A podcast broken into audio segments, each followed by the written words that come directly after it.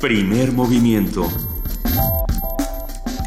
El mundo desde la universidad.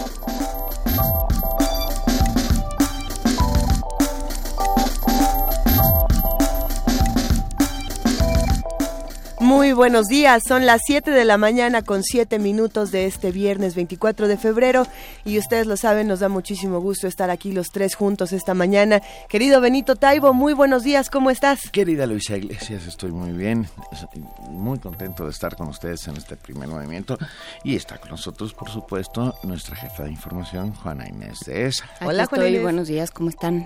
Pues aquí andamos con, con las noticias que nos dejaron eh, las pasadas horas. Creo que esta visita de Rex Tillerson y John Kelly ha dado muchísimo de qué hablar en medios de comunicación y probablemente va a ser la nota de todo este fin de semana porque se ha analizado desde cómo se vivió en la prensa mexicana, cómo lo vivió la prensa estadounidense, eh, cómo se vivió en Estados Unidos cuando Trump decía una cosa y John Kelly decía, no, no, no, no es cierto, eso no, habrá fue lo que deportaciones masivas, no se militarizará la frontera.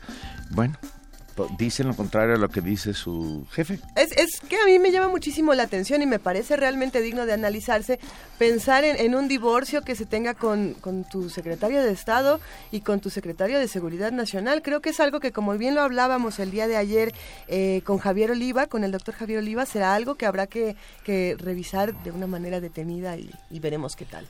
Por supuesto, por, por otro lado, ayer arrancó la Feria Internacional del Libro del Palacio de Minería. Estuvimos ayer en Parvadas de Papel Benito Taibo un rato, estuvo también Héctor Castañeda, el perro muchacho, conduciendo, estuve yo también. No me acostumbro a lo del perro muchacho. Eh, Héctor Castañeda, dejémoslo en Héctor Castañeda. Bueno, yo los felicito. Su nombre de nómina es Héctor Castañeda, no te preocupes. Lo disfrutamos muchísimo los que estuvimos del otro lado y les agradecemos que nos hayan hecho sentir como si estuviéramos ahí. Estuvo muy eh, bueno. Fue muy interesante, una, yo creo que una de las conversaciones más, más interesantes de la tarde fue con, eh, con la gente del programa universitario de estudios para la, intercultura, para la multiculturalidad culturalidad y la interculturalidad. Juan Mario Pérez, no me llames, por favor, ya sé que así no es. El programa universitario de estudios de la diversidad cultural y la interculturalidad. Muchísimas gracias, Luis Iglesias. Em, yo creo que, bueno, uno de, sí, de los momentos más interesantes fue conversar con ellos y conversar también, gracias a su intervención, con Bruno Plácido de la UPOEC, de la Unión de Pueblos de Oaxaca, porque justamente lo que él decía es, ya estamos hartos de tener miedo. Si, si algo han hecho los gobiernos y los regímenes, eh, esto que llamaba Pablo Romo el lunes aquí, eh, los señores de la guerra, si algo han hecho ha sido inocularnos el miedo y convertir el miedo, lo decía Bruno Plácido, en un problema de seguridad pública en un problema de salud pública. De salud pública. Y nos tenemos que nos lo tenemos que quitar y nos tenemos que curar del miedo y tenemos que recuperar la dignidad. Vale mucho la pena asomarse a este libro de Margarita Warnholz publicado por el PUIC eh, que justamente habla de la UPOEG y que arranca con una frase de Bruno Plácido diciendo matan a, nuestros hijos porque somos pobres. ¿Se trajeron el libro para la cabina? ¿Para que le echemos un porque lo regalamos, entonces se fueron todos. Pero vamos a, pedirle a, a la gente del PUIC que nos mande que nos mande algún ejemplar para revisarlo porque sí vale la pena y sí es un un testimonio muy interesante de lo que está sucediendo en Guerrero y de cómo los guerrerenses han tomado por su cuenta su, su propio destino. El día de ayer, precisamente, yo los escuchaba desde casa, Juana Inés estaba en la fila de minería, y Benito, ¿a dónde te fuiste anoche? Cuéntanos, por favor, ¿dónde estabas anoche, querido Benito Taibo? anoche estuve en el primer concierto de El Gusto es Nuestro 20 años después, un mítico concierto que hace 20 años se llevó a cabo en la Plaza de Toros, México, en el cual estuvieron Ana Belén, Víctor Manuel, Juan Manuel Serrat y Miguel Ríos, y anoche fue el arranque de, esta nueva temporada que van a ser eh, durante cuatro días ahora en en febrero aquí en el Auditorio Nacional y luego se van a Puebla, Guadalajara y vuelven dos días más al Auditorio Nacional. Fue la verdad muy emocionante porque estos muchachos están... ¿Estos chavos? Eh, sí, literalmente, están, están más jóvenes que hace 20 años, es muy chistoso cómo funciona. Fue muy nostálgico, fue... Oye, fue realmente... una probadita de esta, de esta nostalgia? Sí, así es, así es. Grabé unos pedacitos del concierto, solo pedacitos, y esta versión, la verdad que a mí me enloqueció igual que a los otros 9.999 que estábamos en el Auditorio Nacional, que fue Ana Belén cantando, ojalá que te vaya bonito, del espectacular uh, ustedes, ay, José me- Alfredo mira, Jiménez. José Alfredo, José Alfredo. eh, espectacular José Alfredo Jiménez. Ya, oigan, solo un pedacito y con esto arrancamos primer movimiento. Ojalá que te vaya bonito con Ana Belén.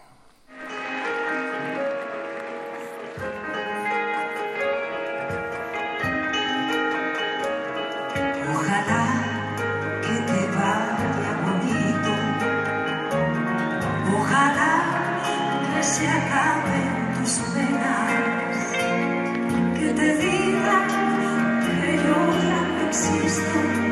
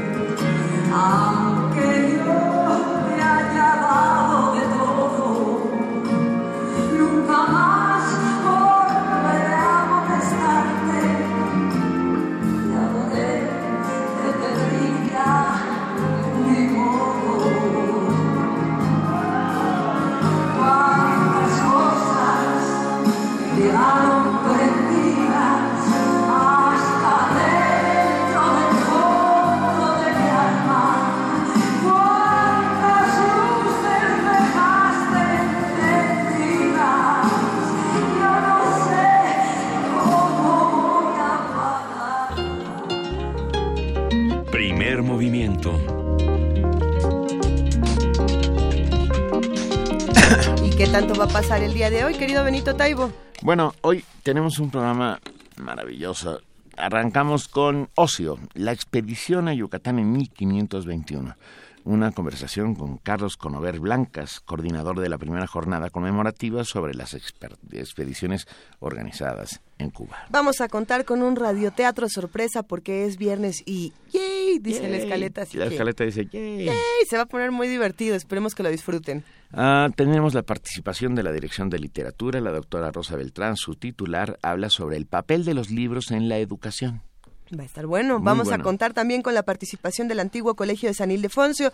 San Ildefonso. Humberto Musacchio, escritor y periodista, habla sobre su conferencia El taller de gráfica popular. Y mira que Humberto Musacchio sabe del tema porque Sí. ha dedicado su vida, es un estudioso de no solo del taller de la gráfica popular, sino de los movimientos sociales del siglo XX y del periodismo y particularmente el periodismo cultural. Va a ser un placer hablar con Humberto Musacchio. En la nota nacional Derecho de las Audiencias, un comentario de la maestra Adriana Solórzano, presidenta de la Asociación Mexicana de las Defensorías de las Audiencias y académica de la Facultad de Ciencias Políticas y Sociales de la UNAM. En nuestra nota del día ya lo adelantaba un poco Luisa, pero lo vamos a tener más completo, un balance de la visita de estos secretarios de Estado, Tillerson y Kelly. Kelly. Kelly, que estuvieron ayer de pisa y corre en la Ciudad de México. A, a lo mejor hasta comieron, ¿eh? No sé si... Pues ojalá que les vaya bonito. O sea, ojalá que les vaya bonito. Bueno, pues para saber exactamente qué sucedió, si les fue bonito o no les fue bonito. un comentario del doctor Javier Oliva, profesor investigador de la Facultad de Ciencias Políticas y Sociales de la UNAM. Y como cada viernes vamos a hablar con Guadalupe Ferrer, titular de la Dirección General de Actividades Cinematográficas y de la Filmoteca de la UNAM, quien nos habla sobre el nuevo libro Miradas al Cine Mexicano, editado por Aurelio de los Reyes. Tenemos, por supuesto, poesía necesaria y esta vez son muy amables y me ceden este espacio. Ah, y en el radioteatro te toca ser el elefante también. ¿No te llegó el memo? ¿No te llegó el Ah, memo? te me- toca ser el elefante. Memo ¿Quieres nunca, ser el Memo elefante? nunca llegó.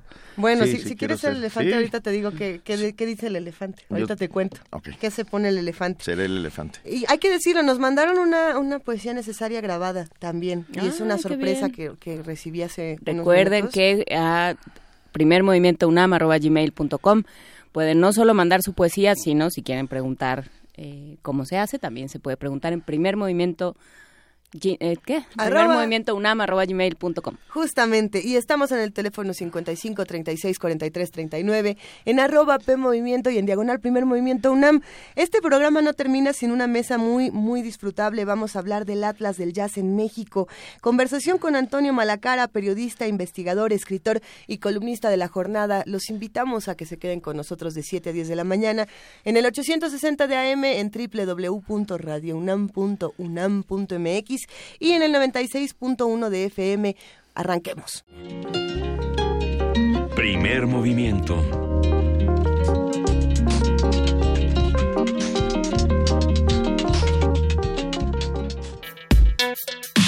Viernes de ocio. El primero de marzo de 1517, la expedición realizada bajo el comando del capitán Francisco Hernández de Córdoba llegó a la isla que llamaron Mujeres por las esculturas de sexo femenino que encontraron en un templo. El 5 de marzo los exploradores llegaron a la península de Yucatán en Cabo Catoche, donde fueron invitados por los mayas a desembarcar y visitar sus hogares. Para estimular la reflexión sobre los acontecimientos y la trascendencia de esta exploración, el Centro de Estudios Mayas del Instituto de Investigaciones Filológicas de la UNAM convoca a la jornada Encuentros y Desencuentros en las costas de Yucatán 1517, que se va a realizar el próximo jueves 2 de marzo. Y para conversar sobre esta expedición, lo que sucedió y cuáles son las lecturas cinco siglos después, nos acompaña Carlos Conover Blancas, coordinador de la primera jornada conmemorativa sobre las expediciones organizadas en Cuba, encuentros y desencuentros en las costas de Yucatán 1517, organizada por el Centro de Estudios Mayas del Instituto de Investigaciones Filológicas de la UNAM. Carlos, bienvenido, muy buenos días. Muchas gracias, muy buenos días. A ver, querido Carlos, vamos a imaginar, eh, ya que la radio nos lo permite, que estamos en 1517 y toda una, una serie de sucesos importantísimos ocurrían. Cuéntanos un poco, por favor. Sí, por supuesto.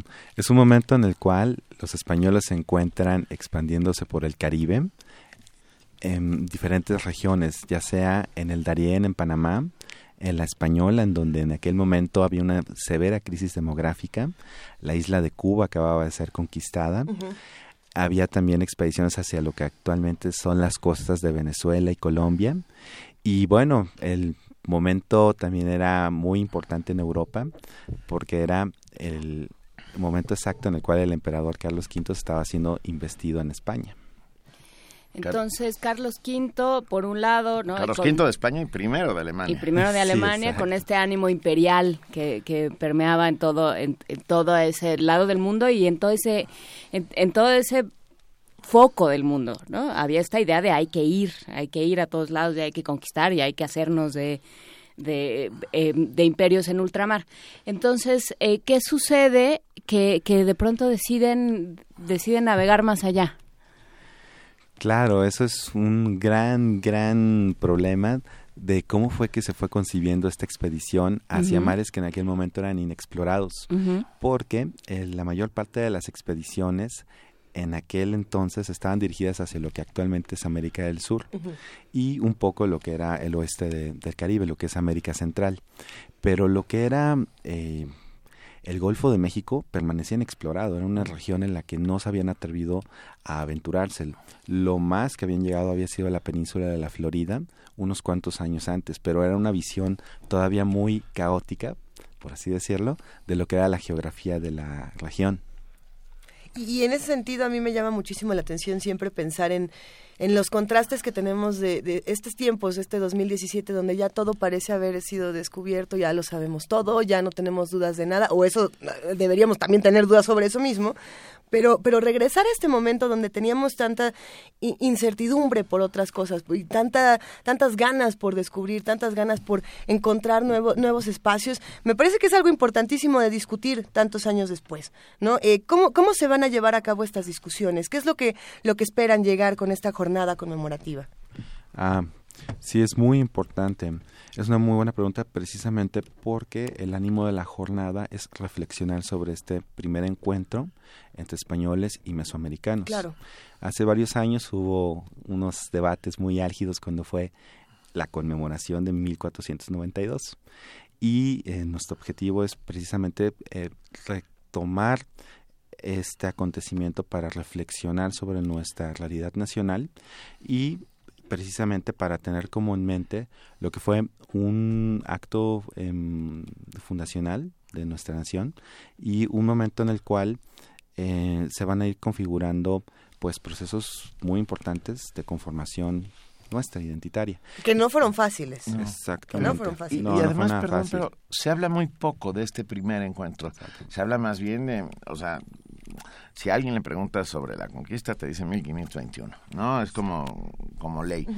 Pero 1517 eh, se queda perdido un poco en el tiempo y es verdaderamente el primer contacto y cómo los mayas que tenían toda una ceremonia, protocolo, una cultura inmensa, ah, reciben a estos hombres que por otro lado debieron haber estado plagados con asombro, ¿no? Venían de ciudades grises, enormes, eh, góticas, ¿no? Estoy pensando en todo, en todo lo que habían heredado del medievo los españoles, ¿no? Las catedrales extremeñas, no sé, estoy... Y, y de repente aparecen por Tulum, por ejemplo, y encuentran pirámides de colores, ¿no? ¿Qué, qué, qué, qué habrán contraste. pasado por la cabeza de estas personas, no?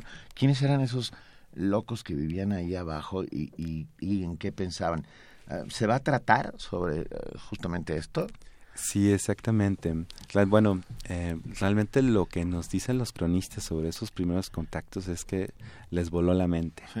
El haber llegado a esas grandes urbes con aquellos naturales que de inmediato se dieron cuenta que eran muy diferentes con todos los que habían entrado en contacto previamente, fue algo que los dejó asombrado. Todas las crónicas desde Pedro Martí el de Anglería hasta Bernal Díaz del Castillo eh, ante todo manifiestan ese asombro, esa admiración por las cultura, por la cultura mesoamericana y por la cultura maya, al, al estar en contacto con, desde el primer momento, desde que entraron al recinto en Isla Mujeres de la Yusek Shell, desde ese primer momento estaban maravillados con lo que era.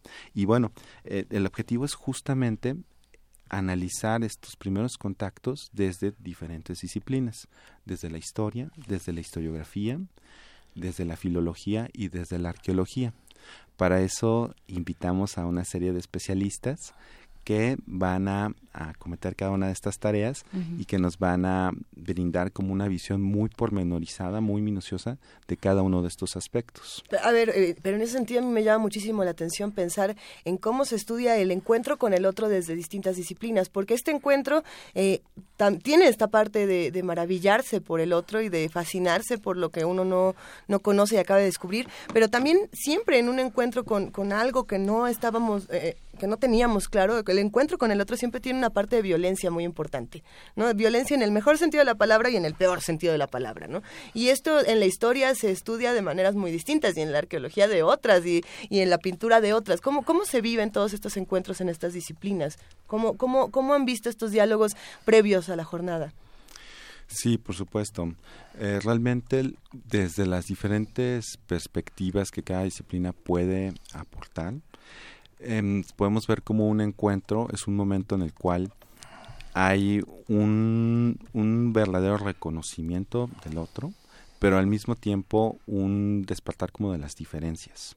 Y en esta primera expedición va a ser muy claro, eh, sobre todo porque los, los españoles no van a tener como una idea muy clara de frente a quiénes están. En el caso de los mayas, la situación era diferente, particularmente los de el Cuchicabal de Caf, al cual habían llegado, porque unos años antes, una, la corriente del Golfo había llevado una barca con náufragos del Darién que habían tratado de llegar a Santo Domingo, pero que no pudieron.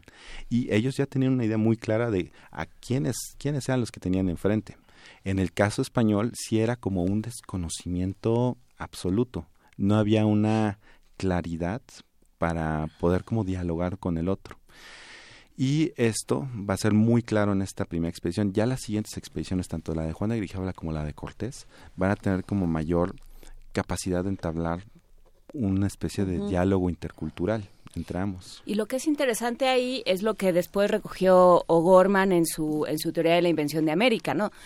Si tienes un referente en la cabeza lleno de, eh, de, de novelas de caballerías, de, de criaturas míticas, de, de espacios que no existen, pues lo, lo pones ahí en eso que no conoces, ¿no? Que eso Claro. para, para que, que para ti antes de, de toparte con tierra tampoco existía. Entonces, sí, hay una hay una construcción, ¿no? Sí hay una parte de encuentro, pero también hay una parte de invención, hay una parte de decir, eso que no conozco, pues lo lleno con los referentes que tengo, ¿no? Ayer hablaba Rodrigo Llanes de los, eh, el, el chef hablaba de de la gente que dice que el vino le sabe a pulparindo, pues si no has probado más que el pulparindo, ¿no? Y no has probado la guanábana o el tamarindo o el tabaco, ¿no? Pues sí, ese es el referente que tienes, ¿no? Entonces, pues sí, eh, ¿cómo, ¿cómo llenan, o sea, el potosí, este, el dorado, todo esto empieza a, hacerse presente en esta tierra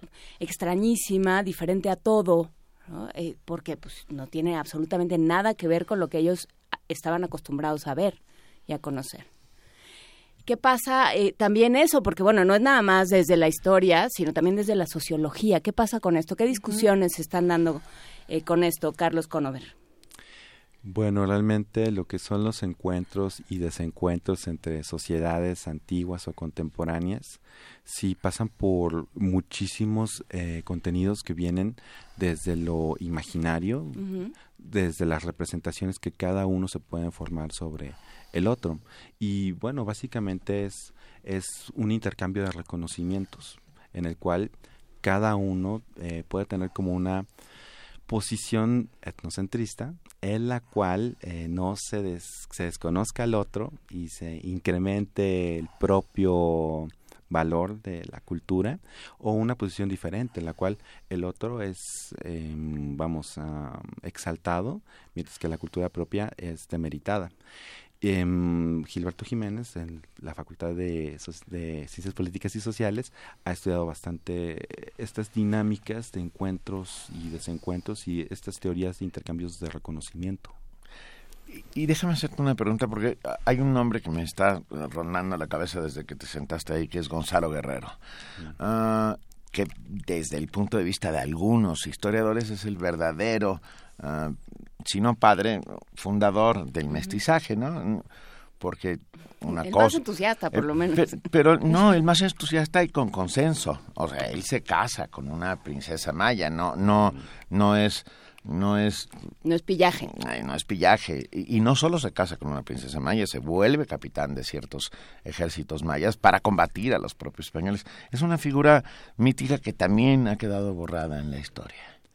Sí, definitivamente es un personaje que sí no merece todas las esculturas que le han hecho.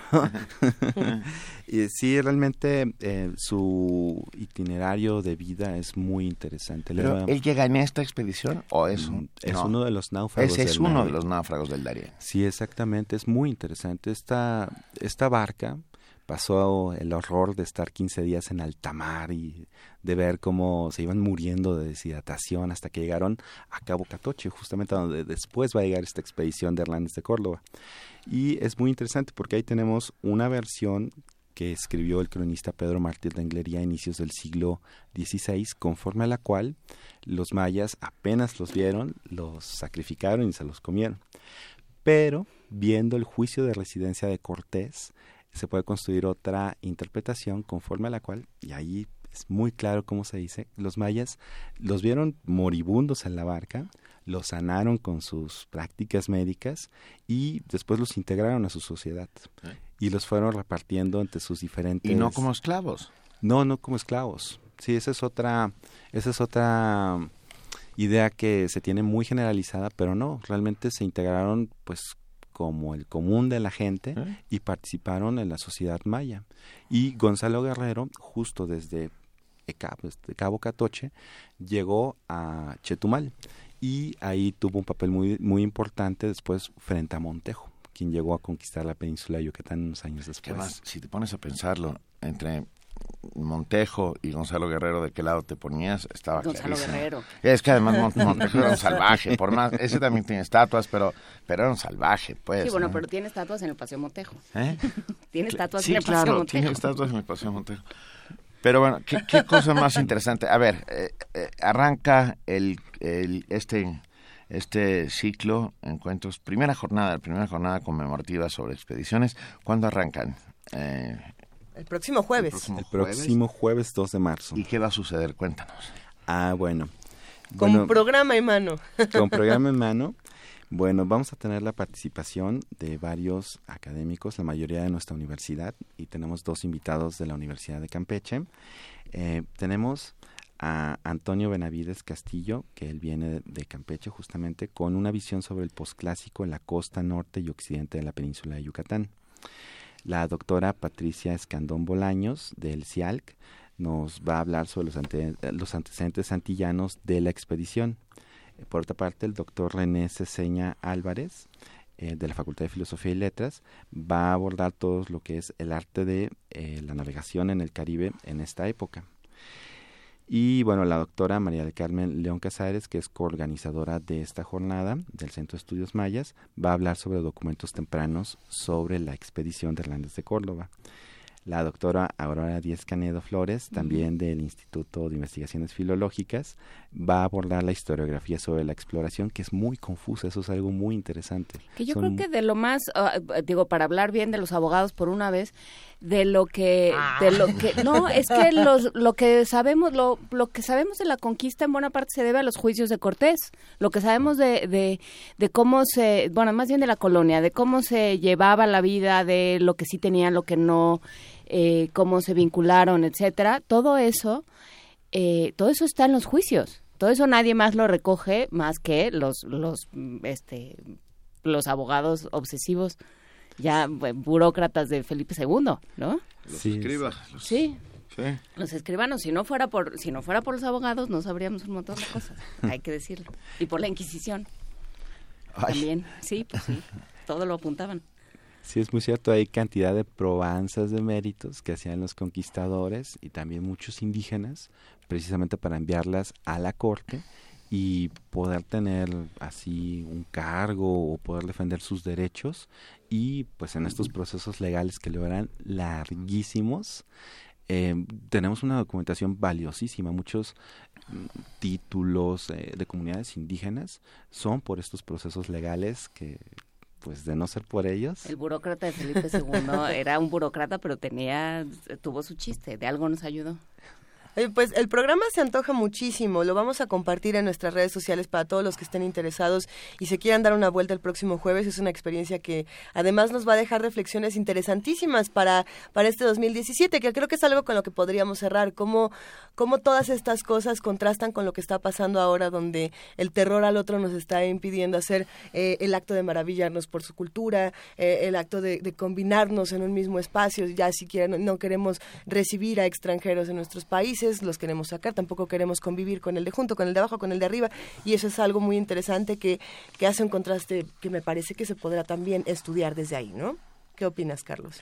Sí, por supuesto. Realmente las concepciones esencialistas de la cultura de los pueblos Eso. son, pues, de una época que esperamos que ya haya pasado y que tenemos que estar constantemente recordando que no, que, pues, como seres humanos somos eh, propensos al diálogo, a la interculturalidad y que, pues, es encuentro, al fin, al fin y al cabo, todo es encuentro. Pues querido Carlos Conover Blancas, coordinador de la primera jornada conmemorativa sobre las expediciones organizadas en Cuba, encuentros y desencuentros en las costas de Yucatán 1517, el, ti- el título es largo pero lo vale por completo.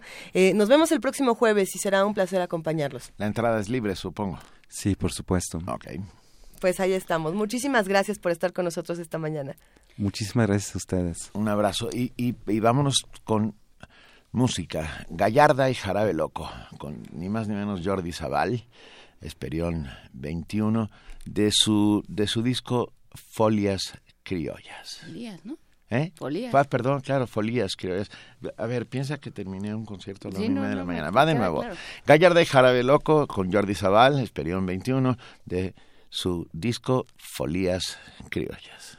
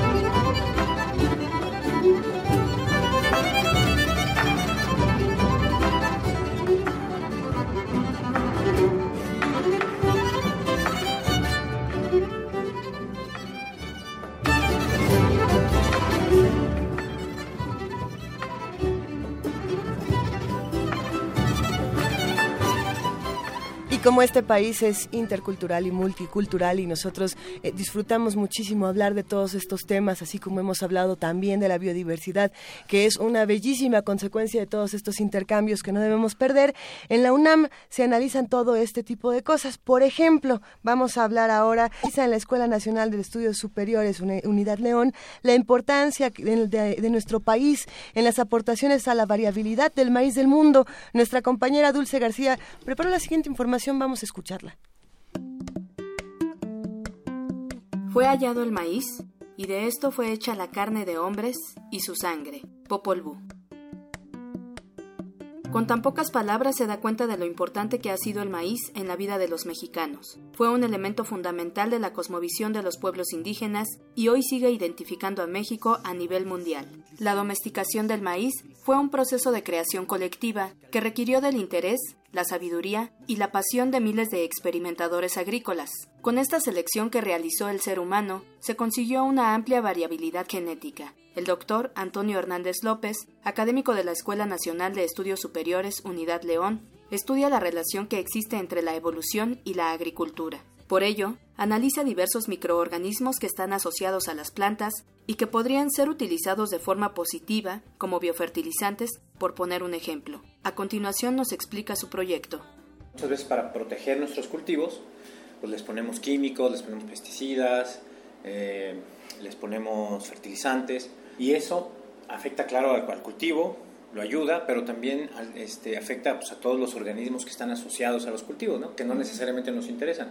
Muchas veces son plagas, insectos o enfermedades, pero muchas veces también hay eh, organismos que pueden ser benéficos y que a, lo mejor pues, no nos estamos dando cuenta de ello. Y ahí entra mi, mi trabajo de investigación. Estoy trabajando con microorganismos, tanto bacterias, hongos, otros, otros microorganismos que están asociados a las plantas y que pues, algunos de ellos potencialmente podrían ser utilizados eh, de forma benéfica como biofertilizantes. Así entró el maíz en la formación del hombre, por obra de los progenitores, y moliendo entonces las mazorcas amarillas y las mazorcas blancas, hizo Ixmucané nueve bebidas, y de este alimento provinieron la fuerza y la gordura, y con él crearon los músculos y el vigor del hombre. De maíz amarillo y de maíz blanco se hizo su carne. De masa de maíz se hicieron los brazos y las piernas del hombre. Únicamente masa de maíz entró en la carne de nuestros padres, los cuatro hombres que fueron creados. Para Radio UNAM, Dulce García. Primer movimiento. Hacemos comunidad.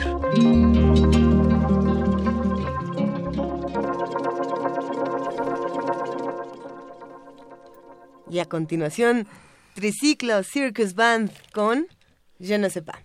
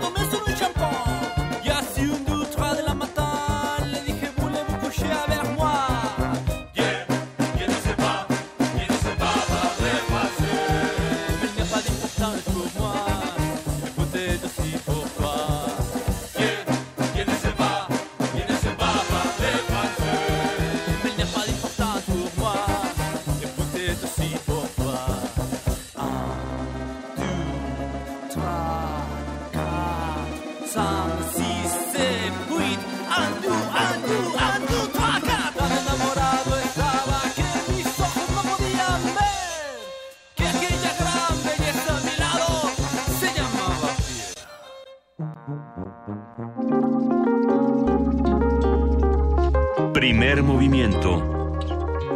Hacemos comunidad.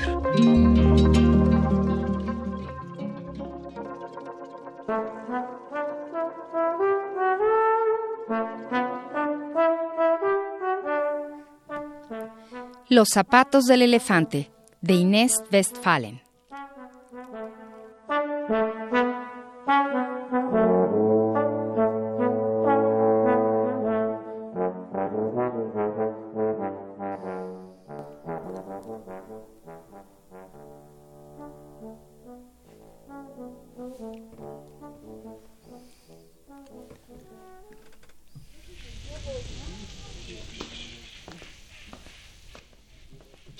Su padre habían recorrido ya la mitad del zoológico cuando llegaron a donde se encontraba el elefante.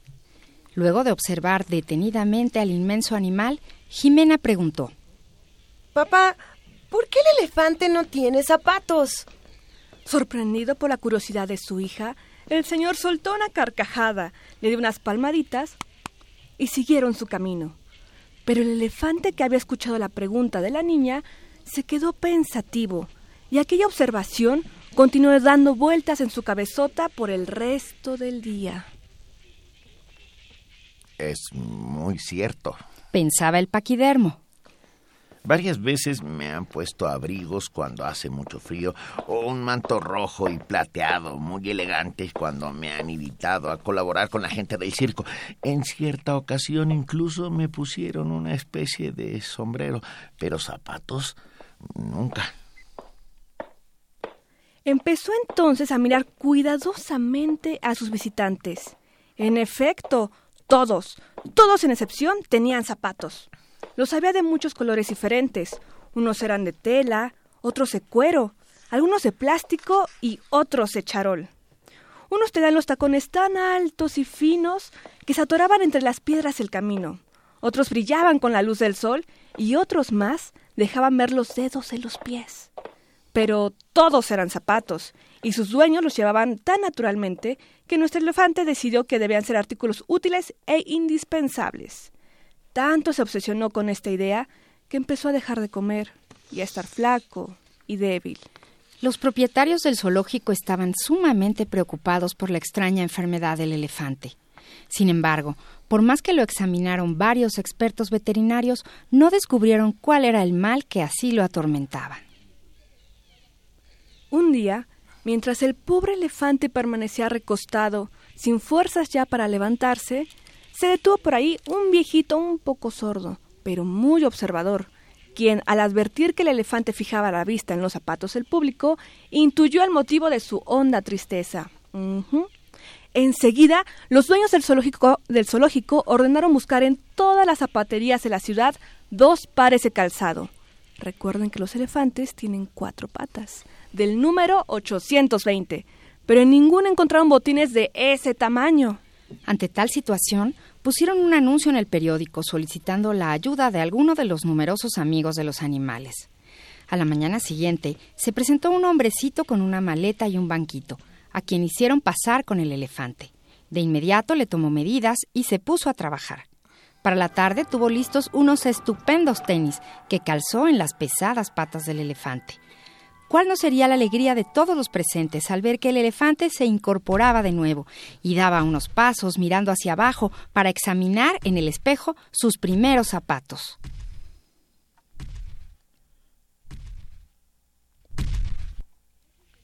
Como en cualquier parte, en el zoológico las noticias se transmiten de boca a oreja, y pronto hubo en cada jaula, por lo menos, un animal deseoso de imitar al elefante. Desde entonces, ese zoológico fue mundialmente conocido porque en él los animales no andan descalzos. Sin embargo, la nueva moda fue pasajera. Al poco tiempo, los animales se percataron de lo incómodo que resulta llevar metidas las patas en esos aparatos que usan los humanos. Por ello limitaron su empleo a los días de fiesta y luego simplemente se los ofrecieron a sus cachorros como juguetes. Solo el elefante, que adoraba sus tenis, siguió utilizándolos y a veces hasta se dormía con ellos puestos.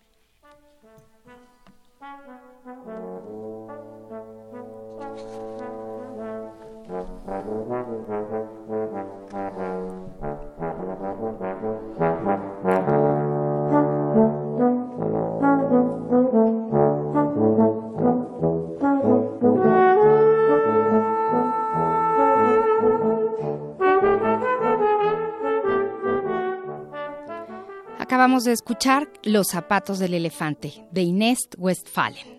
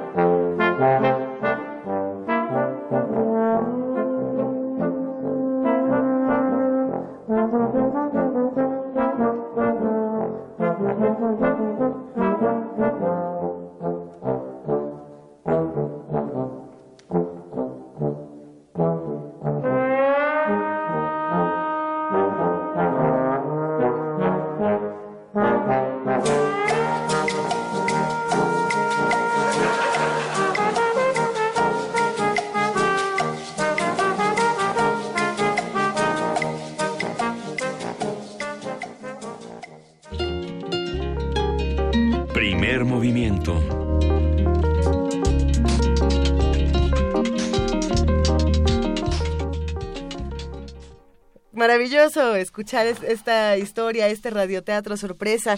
Gracias, por supuesto, a Frida Saldívar que nos, nos compartió esta historia, a Paco Ángeles que se aventó el paisaje sonoro y a todas las voces que andamos aquí, Amalia Fernández, coordinadora de invitados, nuestra narradora Benito Taibo, Juana Inés de Alicia Iglesias, Arturo González que hace que todo esto funcione de una mágica manera en esta estación. Acá seguimos nosotros invitándolos a que nos escriban. ¿Qué pasó, Benito? Nada, muy... Se te atoró el lente de que algo me vas a decir. De- muy rápidamente, encuentros y desencuentros en las costas de Yucatán 1571 sucederá el día 2 de marzo de 2017 de 10 a 15 horas en el aula magna del Instituto de Investigaciones Filológicas de la UNAM. Incluso hay un teléfono por si quieren informes. 5622-7490. Lo podemos repetir para los que estén en casa y, y- a lo mejor no estén en redes sociales donde ya compartimos el cartel. 5622-7490, Instituto de Investigaciones Filológicas de la UNAM. Pues ahí está la, invi- la invitación precisamente para que todos se sumen a estas jornadas, a estas investigaciones y a estas discusiones. Por lo pronto nosotros seguimos hablando de lo que pasa en la UNAM, querida Juana Inés, querido Benito. Eh, vamos a hablar en este momento con la doctora Rosa Beltrán, directora de la Dirección de Literatura. Muy buenos días, querida Rosa, ¿cómo estás? Hola Luisa, muy bien, ¿cómo están ustedes? Mm. Juana Inés, Benito, ¿cómo están? Bien, encantados de tenerte con nosotros, querida Rosa, que ayer nos vimos todo el día en la Feria de Minería y ahora nos o- escuchamos. Así es. Oye, a ver, cuéntanos, el- nos vas a hablar sobre el papel de los libros en la educación. Bueno, se inauguró ayer eh, la 38 emisión de la Feria del Libro del Palacio de Minería y en la presentación, en la inauguración, siempre se habla de la importancia del libro. Cada año en las ferias del libro este es el tema, como si el libro de verdad fuera algo absolutamente indispensable en nuestras vidas. Y sin embargo, en el mundo de allá afuera, de las ferias, en el mundo, no sé si llamarle real, porque el otro es tan real como este, y en eh, las decisiones de los gobiernos, cuando hay recortes presupuestales, lo primero en lo que se va es en educación, esos recortes, y en, eh, en lo que tiene que ver con los libros. Así que eh, iniciamos esta serie de charlas en el programa Observatorio. Hoy por la noche a las nueve y media se transmitirá la primera, en la que yo en lo particular tuve el gusto enorme de conversar con Benito Taibo, Hay nada más. con Fabricio Mejía Madrid, con María Andrea Llovine y con el doctor Ángel Díaz Barriga sobre eh, eh, la importancia del libro. ¿Qué tanto es retórico esto que se dice y, de qué manera en verdad sí lo necesitamos? Haciendo preguntas que son las mismas que haré ahora al auditorio, eh, porque mm, no sé, los griegos decían que a Homero había que ponerle una corona de laurel y, y dejarlo fuera, ¿no? De la República, que un gobernante no necesita leer y no en, de la manera en la que nosotros pensamos cuando pensamos en leer. Pero es que resulta que leer es también una actividad mucho más amplia que poner los ojos en un libro de texto, especialmente de ficción o de poesía. Es la capacidad, ahora se habla mucho de competencias, ¿no? De ser competente, de poder hacer asociaciones entre las distintas, entre los distintos textos que nos rodean y si nos ponemos a pensar es que todo es un texto. Todo tiene una narrativa. La arquitectura tiene una narrativa, las experiencias tienen una narrativa, es decir, desde lo tangible hasta lo intangible, aunque tú, Benito, sostienes que el contenido de los libros es bien tangible, ¿no? Sí. Que no tiene que ver con los bienes intangibles. Pero también Sí, que es que cada vez que se habla de, de la intangibilidad de la literatura, y yo digo, a ver, te doy con el Quijote en la cabeza y es posible que te mate, pues, ¿no? Pues sí, además hay ideas que nos persiguen y nos persiguen, ¿verdad? Y nos Sí. convierten en seres más obsesivos a lo mejor que Gregorio Sansa. Eh, las, las ideas son las que nos alimentan también y las ideas están dentro de los libros. Pero yo confieso que yo no soy tan optimista como Benito y como Fabricio, porque ellos sostienen, y va a ser muy interesante escucharlos hoy en la noche, que se lee más, que se lee mucho más que antes. Incluso, por ejemplo, Fabricio habla de las formas nuevas de recomendación de libros, de establecimiento del canon a partir de las redes sociales, de que en Twitter, por ejemplo, haya grupos o haya sitios también en Internet donde te recomiendan libros eh, personas que tienen una autoridad, no porque son profesores necesariamente, sino porque son grandes lectores o lectores en los que tú confías. Entonces, esta es una manera de establecer un canon alternativo a la lectura, ¿no? Eh, María Andrea Llovine, por ejemplo, habla de las nuevas formas de poesía, sobre todo de poesía visual y de la relación de la literatura con las artes visuales eh, y de soportes alternativos.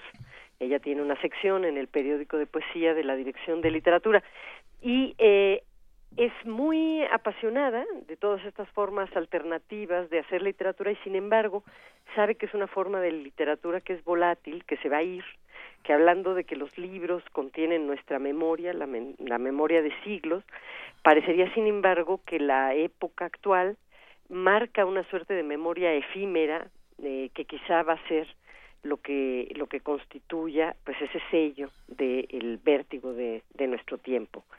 Y el doctor Díaz Barriga habla y lo escucharemos en la noche debatir sobre las reformas educativas. Él compendia un libro que se llama la importancia del libro en la educación la reforma educativa y em, en primer lugar casi todos los que participan en este libro cuestionan fuertemente esa reforma. Esto nos llama la atención porque los de a pie, pues básicamente sabemos de marchas de maestros contra la reforma, de una enorme resistencia, y sabemos de la enorme necesidad de una reforma también. Desde los 90 se habla de reformas educativas en todo el mundo, no solo en México, y sabemos que tiene que cambiar la currícula, y sabemos que tiene que cambiar sobre todo la manera de acercarnos a los libros. Em, pero no sabemos cuáles son los contenidos de los exámenes de esa reforma. Y en este libro se habla de ellos y se habla de, eh, pues, absurdas preguntas a las que están sometidos los maestros que no tienen que ver concretamente con conocimientos. Siempre pensamos que están temerosos de que los cuestionen sobre eh, conocimientos concretamente, pero es que al parecer no es esto eh, únicamente a lo que están sometidos. Por otra parte, él habla también en defensa de las nuevas tecnologías, porque de parte de los gobiernos ya no digamos que haya resistencia hacia los libros, sino también hacia el hecho de pensar que ya es imprescindible leer, escribir, aprender sin las nuevas tecnologías. Entonces se están haciendo unos experimentos en algunas preparatorias donde se les dan tabletas a los estudiantes y a fin de año, eh, después de una serie de exámenes, se verá cómo son capaces o no de interrelacionar los conocimientos entre las tabletas y los libros. Eh, por mi parte, claro que sostengo que es imprescindible la existencia del libro, que eh, somos la memoria de lo que está en los libros, entre otros textos. Y, eh, y tengo ahí un par de ejemplitos que quisiera dejar a manera de conclusión de este programa y de invitación a que ustedes escuchen este debate hoy a las nueve y media en TV UNAM. Claro que sí. Eh, la primera es que sabemos que en las sierras de México, sobre todo en Mm. Guerrero, en Oaxaca y en algunos otros lugares, eh, se vende a las niñas, las niñas ce- eh, so- ce- eh, celtales y sotziles son vendidas de que so- desde que son muy pequeñitas y cuanto más saben, menos valen. Si están escolarizadas, valen menos. Y, y esto es algo que nos debería hacer pensar, que realmente el libro contiene no solamente ah, datos, datos fríos, sino que el conocimiento genera poder, te empodera. Valen menos porque tienen más formas de resistir, más formas de decir no, porque leer es también ser capaz de tener un pensamiento crítico. Eh, así que ahí se trata la lectura en estos lugares de un asunto de vida o muerte, ¿no? Un, un, un Espartaco en cada libro te dio. Qué bonito. ¿Eh? Y, y el último ejemplo no tiene que ver con nuestro país, ahora me voy a ir a lo internacional, pero es, es un ejemplo que me comentó un amigo y que me y realmente me, me impresiona muchísimo. En, eh, en la época de la guerra mundial, eh, Churchill, como el gran estadista que fue, tuvo que decidir eh, de dónde cortaban las partidas Para la guerra y una de las opciones, por supuesto, tenía que ver con educación y con los libros y decidió que de ahí justo no tomaría el dinero, que esa partida no la recortaría, porque porque si lo hacía, entonces ya no tendría la lucha un sentido, ya no habría por qué luchar. Y, eso me parece muy interesante. Los libros nos dan sentido. Lo que está en los libros y la manera en la que nosotros somos capaces de interrelacionar ese conocimiento y de hacer algo con él es lo que le da sentido a nuestras vidas. Y yo creo que yo eh, lo de lo retomaría también lo que decía, lo que lo que citabas de Fabricio, esta posibilidad de que la lectura sea una actividad transversal, de que sea una actividad horizontal, ¿no? Ajá. De que entre pares nos recomendemos y entre pares nos ayudemos a, a leer y a entender mejor y a, y a construir otro tipo de textos es fundamental. Es lo que hace salas de lectura, por ejemplo, Sí. eh, un programa del que no hay que hablar mucho para que no se enteren de que ahí está y lo destruyan, pero que, pero que ahí está y que realmente ayuda a que las comunidades lean, se lean a sí mismas y se construyan desde su propia identidad y su propia autonomía. y que casi siempre estos grupos van mucho más eh, de avanzada, ¿no? Son más contemporáneos, porque la academia, con todo y la que, lo que la defiendo y la amo, tiende a ser conservadora en sus cánones. Y en cambio estos grupos a los que tú te refieres están en la literatura de autores vivos, en plena producción, y esto es muy importante para entender quiénes somos también. Por supuesto. Muchísimas gracias, eh, Rosa Beltrán, que da hecha la invitación para, para acercarse al observatorio a las nueve y media en, por TV UNAM esta noche. Muchísimas gracias por estar con Al nosotros. contrario, ustedes y la invitación para asistir a la Feria de Minería, donde la Dirección de Literatura tiene actividades todo el fin de semana y varios días de la semana que entra. Ah, pues nos vemos al rato, Rosa. Ándele pues. Un beso. Besos. Buen fin de semana. Y con esto nos vamos a nuestro corte de las 8 de la mañana. Primer movimiento. Hacemos comunidad.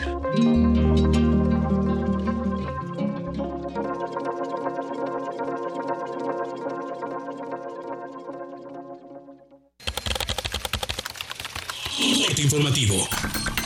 La UNAM.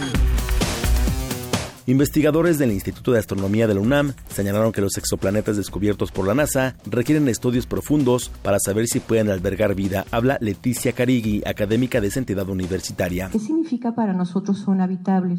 Es una zona donde puede haber agua líquida si esos planetas tuvieran una atmósfera semejante a la atmósfera de la Tierra. Insisto, no tenemos idea si tienen atmósfera o si tienen agua. El tamaño de este sistema planetario es mini, es realmente muy pequeño y todos los, los planetas están muy cerca uno del otro, de manera que se ven uno de otro como nosotros vemos nuestra luz. Por su parte, la investigadora Gilén Gómez señaló que en México también se estudian otros planetas posiblemente habitables. Bueno, yo creo que eso sería en un par de años más. Esperemos. Si todo va bien, esperemos que sí. Quizá antes, si todos nos ponemos las pilas. Entonces, para ver lo de la atmósfera, realmente se necesita ya sea el telescopio espacial James Webb o el telescopio de 30 metros que se están proponiendo. El James Webb se lanza en octubre del 2018. El telescopio que se propone hacer aquí en México es de un metro y sería para descubrir otros planetas así como Trapistuno, alrededor del mismo tipo de estrellas. Nacional. La Procuraduría General de la República detuvo a Ángel María Telleira Uriarte, militante de la organización separatista ETA, quien es requerido por autoridades de España. La captura se realizó el pasado miércoles en León, Guanajuato. La Cámara de Diputados avaló que se imponga de 1 a 3 años de prisión a la persona que conduzca un vehículo y cause un accidente por manejar y usar al mismo tiempo un aparato telefónico, ya sea para hablar o mandar mensajes de texto. El gobernador de Veracruz, Miguel Ángel Yunes, retó a un debate al líder nacional de Morena, Andrés Manuel López Obrador. Pero veo que López Obrador sigue con sus necedades, mandando mensajitos por las redes. Por eso le dedico nada más dos minutos para decirle lo siguiente. Te reto, López Obrador, a que aprovechando que estás en Veracruz, el próximo sábado, 25 de febrero, a las 7 de la noche, debatamos en donde tú quieras. Al respecto, López Obrador dijo que no se puede reunir con Yunes Linares porque es un corrupto. Entonces, ahora que le contesto que pues no hubo pruebas, dice, lo reto a un debate el sábado. Pues no, eh, no puedo ir al debate porque en una de esas hasta pierdo mi cartera. Es muy corrupto. Martí Batres, presidente de Morena en la Ciudad de México, denunció que fue víctima de espionaje telefónico por parte de estructuras gubernamentales. Esto luego de la difusión de una conversación en la que cuestiona la actuación de Ricardo Monreal al frente de la delegación Cuauhtémoc. Economía y finanzas. El secretario de Economía, Ildefonso Guajardo, aseguró que la negociación del Tratado de Libre Comercio de América del Norte podría iniciar en septiembre próximo. Internacional. El presidente de Estados Unidos, Donald Trump, expresó que quiere incrementar el arsenal nuclear de su país para garantizar que sea el mejor de todos. Al respecto, la Cámara Baja de Rusia criticó al presidente Trump por defender la supremacía nuclear de estadounidense y poner en duda el tratado de desarme suscrito entre ambos países en 2009. ¿Dónde estarán los amigos de ayer? Un día como hoy. La novia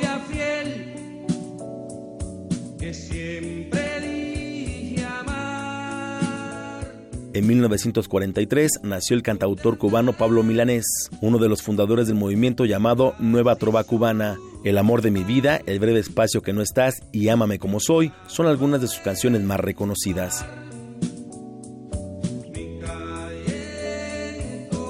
Hasta aquí el corte, en una hora más información.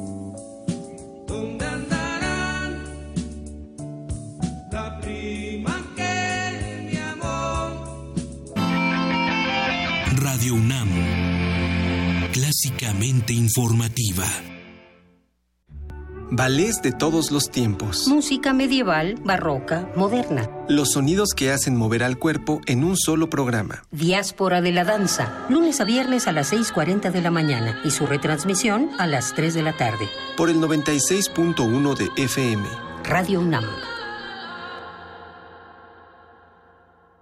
Entérate de lo que puedes descargar, disfrutar y escuchar gratis en descargacultura.unam. Novedades. Te invitamos a escuchar los poemas de Rubén Darío, leídos por el escritor José Ramón Enríquez. Mar armonioso, mar maravilloso, tu salada fragancia, tus colores y músicas sonoras me dan la sensación divina de mi infancia. Visita www.descargacultura.unam.mx.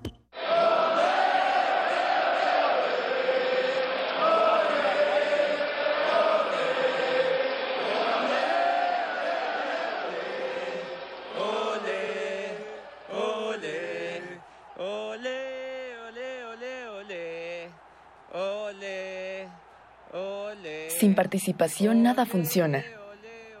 Este 2017 necesitamos ser parte del juego. Instituto Electoral del Distrito Federal.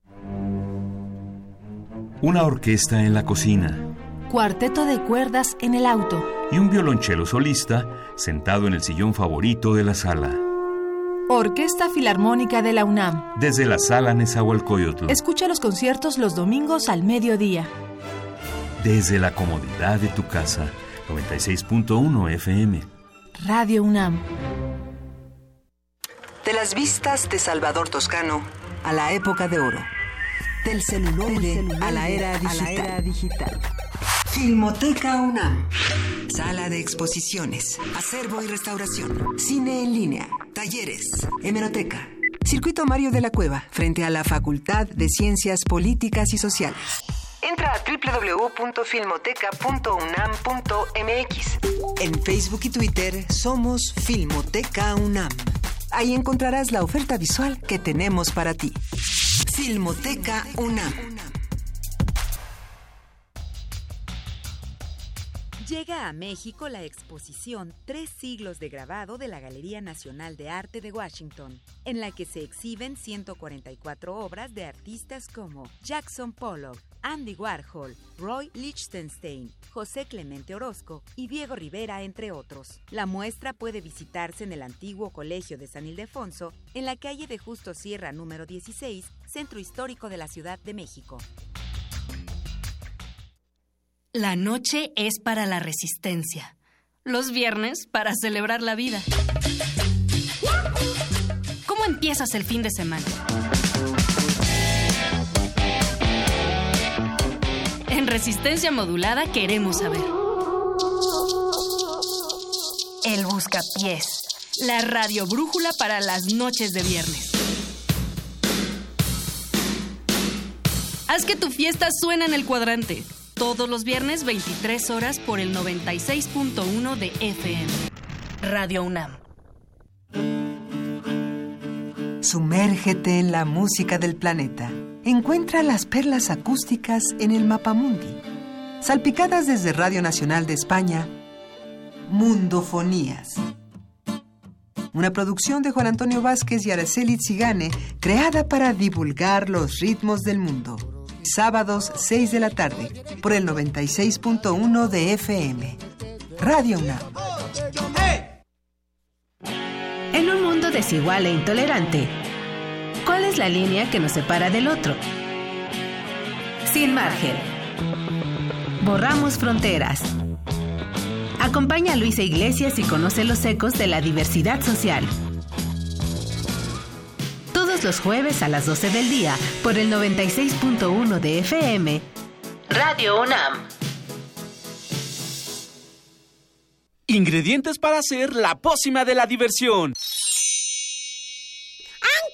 Rana intrépida. Ratones de laboratorio.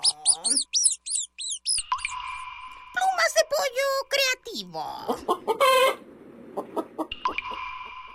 Mm, medio litro de carcajadas. Y listo. Revolvemos todo y decimos... Hocus Pocus, la revista de los peques y no tan peques. Todos los sábados de las 10 a las 11 de la mañana por el 96.1 de FM. Diviértete aquí en Radio UNAM.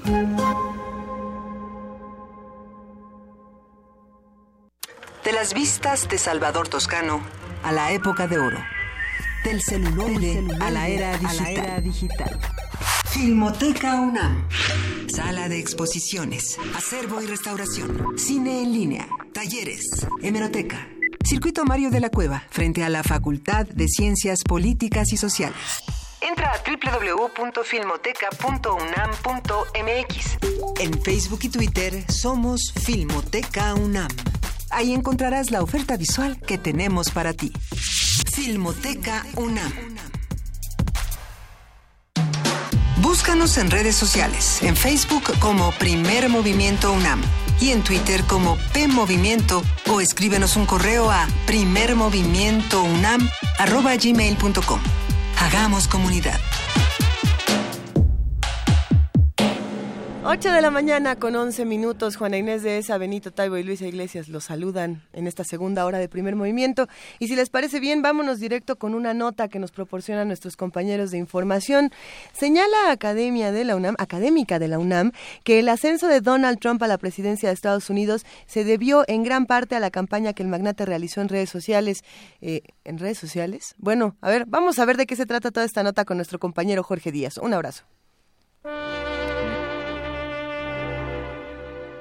La crisis económica de Estados Unidos en el año 2008 trajo graves consecuencias para sus ciudadanos como el desempleo, además de las grandes empresas que tuvieron que emigrar a otros países en busca de mano de obra barata que les diera mayores ganancias. Donald Trump aprovechó este argumento para influir en la población, sobre todo en el segmento que se vio más afectado, al poner como responsables de una crisis interna a las minorías raciales que habitan su nación. La doctora Paz Consuelo Márquez Padilla del Instituto de Investigaciones Sociales de la UNAM y académica de la Facultad de Ciencias Políticas, ofreció una conferencia sobre el ascenso del presidente estadounidense en este contexto social y económico. Afirmó que su triunfo derivó de la campaña que realizó por medio de las redes sociales. Trump logró demostrar un gran dominio de las redes sociales y a través de Twitter establecer una relación directa con las masas. El impacto de la revolución tecnológica de Internet también nos ayuda a explicar el movimiento populista de izquierda de Sanders, quien sorpresivamente se volvió una amenaza para Hillary. 33 gobernadores y los congresos locales, todos con mayoría republicana, respaldan la política populista del actual gobierno de Estados Unidos que pretende reducir los impuestos de las grandes empresas de ese país y que forman parte del 1% de la población global que acumula el total de la riqueza mundial. Además, aquellos medios que en su momento transmitieron reality shows acerca de las reacciones homofóbicas y racistas del actual mandatario contribuyeron a despertar diversos análisis políticos y que ya aparecían desde hace 10 años, como la migración, principalmente la mexicana, como un peligro para la economía interna de ese país. La migración mexicana se veía como la gran amenaza y causante de los problemas y frenarla como la gran solución. Las preocupaciones de estos grupos se dan en el contexto de ansiedades acerca de los cambios étnicos y de la raza de los Estados Unidos, sobre todo en estados donde tradicionalmente no había migración hispana. Márquez Padilla advirtió que el problema que representa la xenofobia y discriminación vertida por Trump no solo afectan a México, también perjudica a su propio país, sobre todo porque se mezclan y contraponen la cultura, la religión y el Estado. Se avecinan tiempos de gran incertidumbre para la democracia estadounidense, así como para el mundo por el nuevo papel del hegemón, los tradicionales pesos y contrapesos del sistema político estadounidense. Los próximos dos años pueden tener poca efectividad. Para Radio UNAM, Jorge Díaz González. Primer movimiento.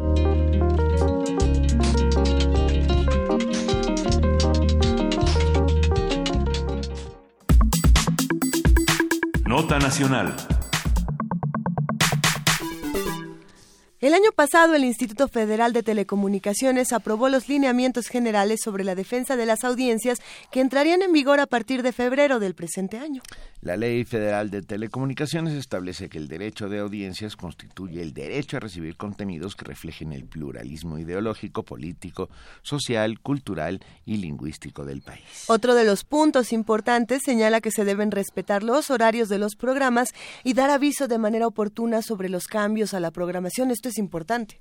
Conversaremos sobre el derecho de las audiencias, qué entendemos cuando lo mencionamos, de dónde sale y por qué importa, con la maestra Adriana Solórzano, presidenta de la Asociación Mexicana de Defensorías de las Audiencias y académica de la Facultad de Ciencias Políticas y Sociales de la UNAM. Adriana Solórzano, muy buenos días, bienvenida a Primer Movimiento.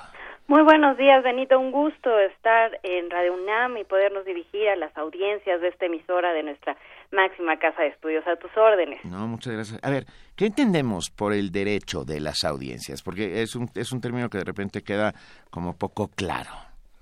Sí, mira, los derechos de las audiencias fueron reconocidos en 2014 en nuestro país en la Ley Federal de Telecomunicaciones y Radiodifusión, pero digo reconocidos legalmente porque los derechos es, están ahí, eh, estaban ahí. Son inherentes, incluso, ¿no? eh, ajá, aunque no estuvieran establecidos en una legislación, están ahí, ¿por qué? Porque están vinculados al derecho a la información, que es un derecho humano, están vinculados al derecho a no ser discriminado, que es base de nuestras democracias. Eh, los derechos de las audiencias en países como Colombia, no te estoy hablando de, de Europa o de Estados Unidos, en países como Colombia tienen más de 20 años que están legislados en lo que llamamos un modelo auto, perdón, corregulatorio. Quiere decir que eh, aunque proceden de pues una figura ética que debería eh, eh, prevalecer en los medios por convicción propia, o sea, autorregulatoria, está establecida en la legislación de manera tal que las responsabilidades eh, quedan divididas principalmente en los emisores de contenidos, o sea, en los medios de comunicación que son finalmente los que eh, deciden cómo operar la mayor parte de eh, los mecanismos y están supervisados por el Estado.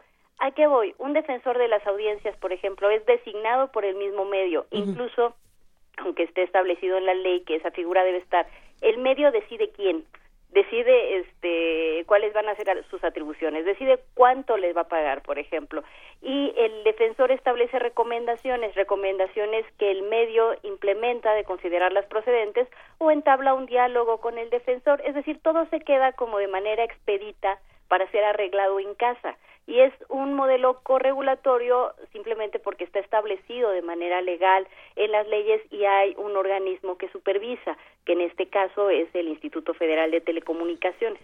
Sí. ¿Y por qué ha sido tan difícil en México lograr? Bueno, antes que otra cosa suceda, tengo que decirte que en Radio UNAM ya echamos a andar el proceso para el defensor de las audiencias y, muy, y muy pronto tendremos un defensor de las audiencias eh, eh, entre Radio UNAM y TV UNAM. Pues eso nos da muchísimo gusto porque pues nuestra máxima casa de estudios debe ser ejemplo precisamente de responsabilidad social. Y bueno y además ahora con el doctor Volpi a cargo de difusión cultural debemos decir que él fue el pionero en, en, en esta materia aquí en México Canal 22 cuando era dirigida por eh, o era dirigido por él precisamente fue quien echó a andar el primer defensor de las audiencias entonces, en ese sentido, ¿cómo podemos tomar, por ejemplo, eh, el, el, caso de Canal 22 como, como, como un ejemplo exitoso de, de, una defensoría de las audiencias? ¿Qué otros ejemplos podemos ver y que, y que podemos estudiar para saber qué tan exitoso ha sido esta figura?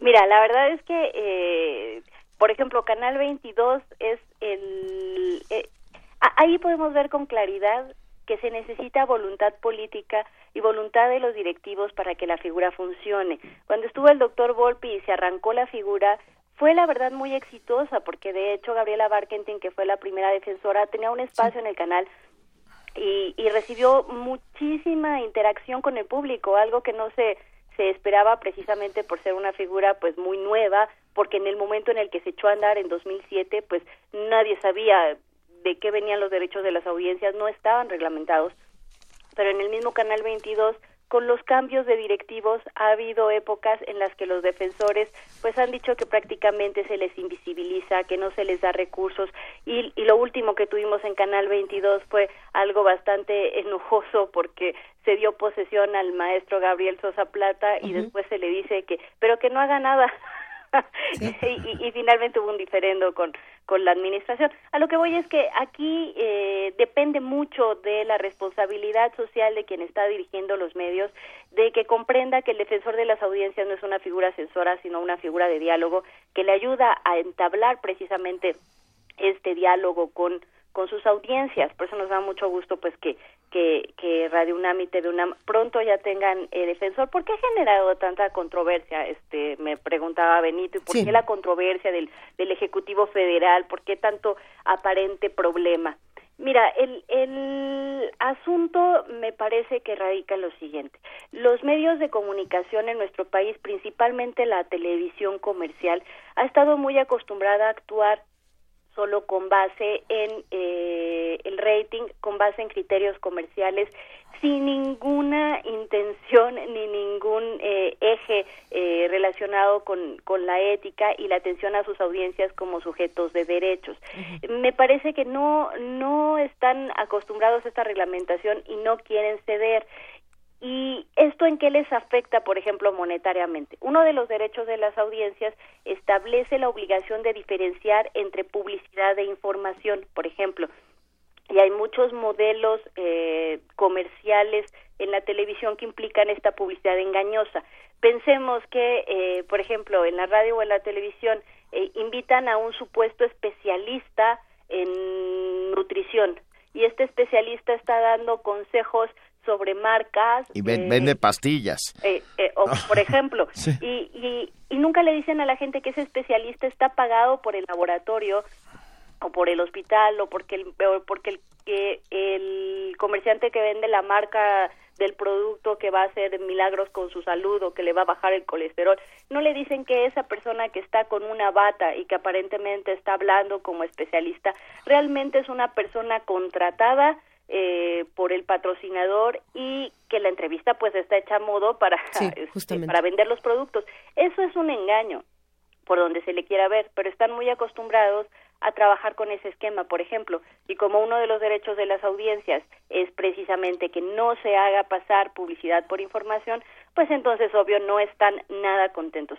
Y lo que hemos visto eh, con respecto a las controversias es un ejecutivo federal que ha cedido a las presiones de los concesionarios. ¿Por qué digo que ha cedido? Porque claro que el Instituto Federal de Telecomunicaciones es el que tiene la atribución de regular los derechos de las audiencias precisamente porque se pensó en blindar las decisiones del sector de presiones políticas o económicas. Los políticos normalmente se ven presionados por los medios de comunicación, sobre todo con miras a procesos electorales. Quieren estar bien con los medios para que les manejen pues una buena imagen y, y un perfil noticioso que les pueda hacer ganar adeptos. En ese sentido, una de las recomendaciones incluso de la OCDE antes de la reforma de telecomunicaciones fue tener un órgano regulador fuerte que se hiciera cargo de esas decisiones del sector y que estuviera blindado contra las presiones de los medios de comunicación. Es por eso que los derechos de las audiencias quedaron bajo el tutelaje del Instituto Federal de Telecomunicaciones.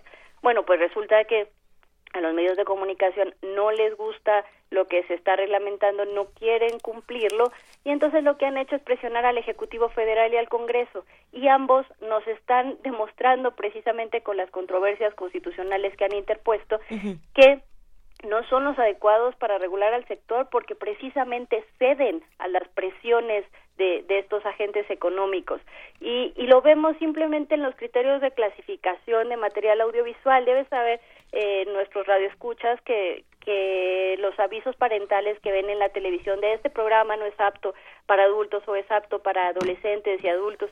Todo esto responde a una clasificación eh, que emite Secretaría de Gobernación. En todos los países esta clasificación opera para proteger a las audiencias infantiles. En la mayor parte de los países del mundo los programas para adolescentes y adultos comienzan a las 8 de la noche. En nuestro país así era hasta antes de la reforma de telecomunicaciones. Bueno, pues la reforma de telecomunicaciones obliga a Segov a, a, volver a expedir estos lineamientos, por ejemplo, y lo que hace Segov es, en lugar de proteger a las audiencias infantiles aún más, es decir, que, que sean eh, instrumentos que vayan mejorando, lo que generaron fue un instrumento regresivo, porque ahora en México, extrañamente, eh, si lo comparamos con todas las legislaciones del mundo, Ajá. resulta que en México los contenidos para adolescentes y adultos inician a las 4 de la tarde. ¿Y por qué a las 4 de la tarde? Si en todos lados es a las 8 de la noche o a las 10 de la noche. Bueno, la explicación es hasta cierto punto sencilla. Una organización social llamada el Poder del Consumidor trabajó muchos años para lograr que se impidiera que hubiese comerciales de comida chatarra en horarios infantiles. Ganó esto. Está prohibido ya que haya anuncios de comida chatarra en horarios infantiles. Entonces, ¿qué hace Secretaría de Gobernación? Pues reduce eh, los horarios infantiles y la comida chatarra se sigue promocionando entre 6 y 8 de la noche y 10 de la Ah. noche, que son los horarios de mayor audiencia, pero ahora, pues, gracias a que Secretaría de Gobernación dijo que pues, esos no son horarios infantiles. Entonces, ahí vemos las presiones que recibe el Ejecutivo Federal y que normalmente dobla las manos, normalmente cede ante todas las presiones de las televisoras.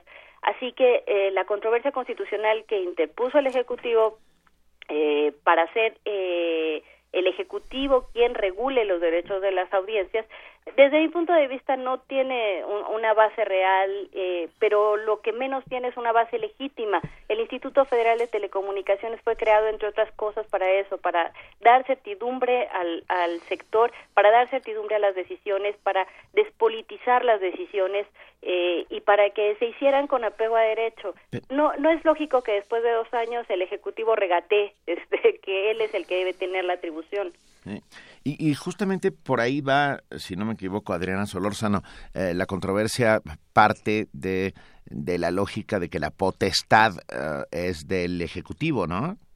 Sí, de, de hecho, si, si nos metemos en cuestiones de técnica jurídica, el Ejecutivo lo que dice es que el Congreso le dio atribuciones que no le corresponden al IFT, es decir, la controversia no va contra el Instituto Federal de Telecomunicaciones.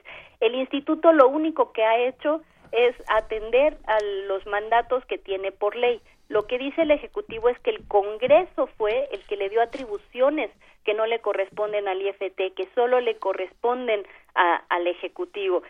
Lo que yo creo es que a estas alturas nuestra Constitución, después de tantos parches, de tantos, eh, de tantas modificaciones, la verdad es que ya eh, es hasta contradictoria en muchos sentidos. Yo no sé si encontrarán por ahí un resquicio legal, pero lo que sí quiero dejar claro es que independientemente de que encontraran algún eh, resquicio o ambigüedad que permitiera suponer que en realidad el Congreso no debió darle estas facultades al Instituto Federal de Telecomunicaciones, sería quizá una, una cuestión legal, pero no legítima.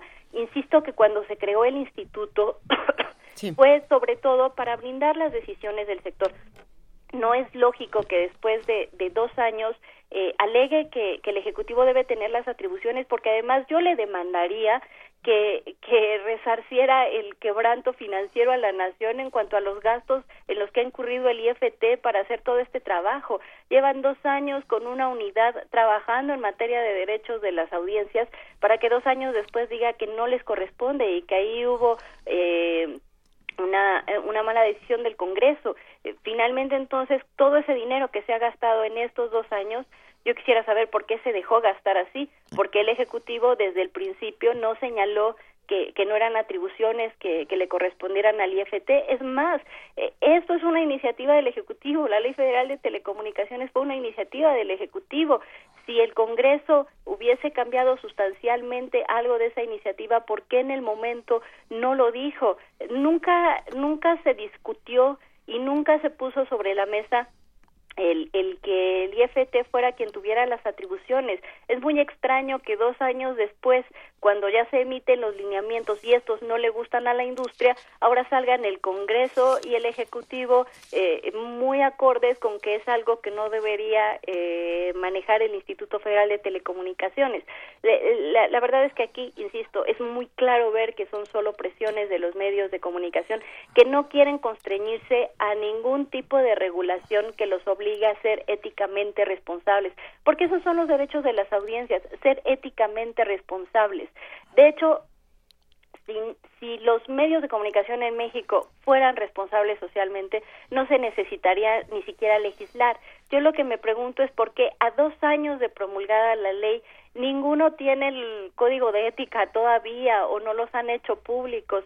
Eh, digo, tener un código de ética es casi como este de, de del ABC es, eh, y, y no vemos, por ejemplo, pues. ahí este intencionalidad o en el caso de las audiencias con discapacidad, son derechos de las audiencias con discapacidad tener accesibilidad, es decir, que haya subtitulaje, por ejemplo, que haya lenguaje de señas en los noticiarios y eso yo no lo estoy viendo en los canales. Eso es responsabilidad social y esos son los derechos de las audiencias.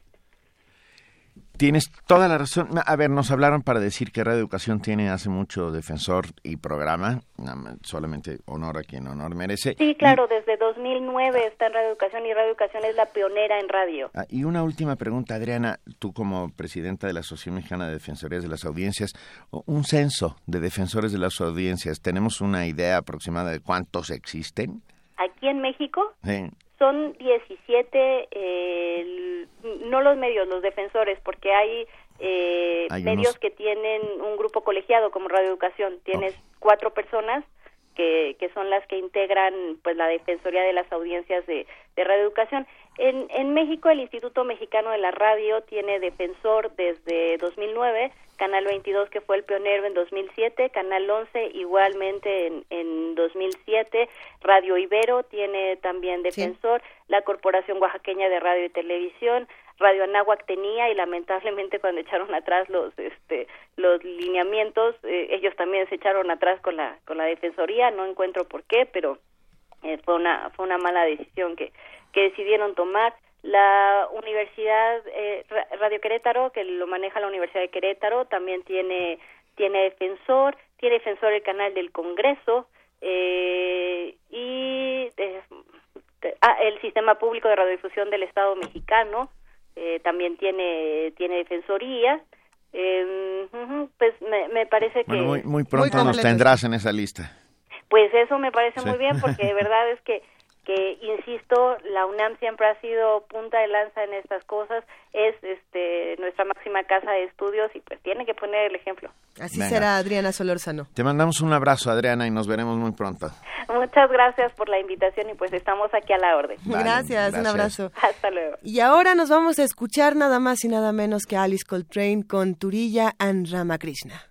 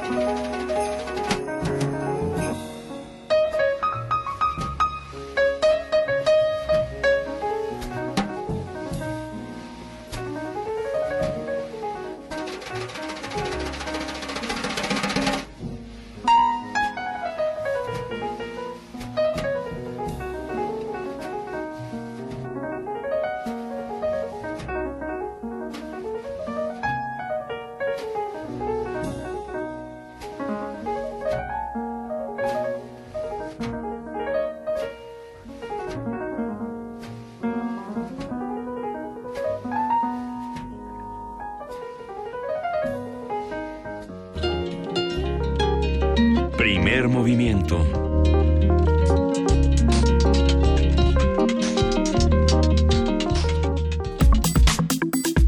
Nota Internacional.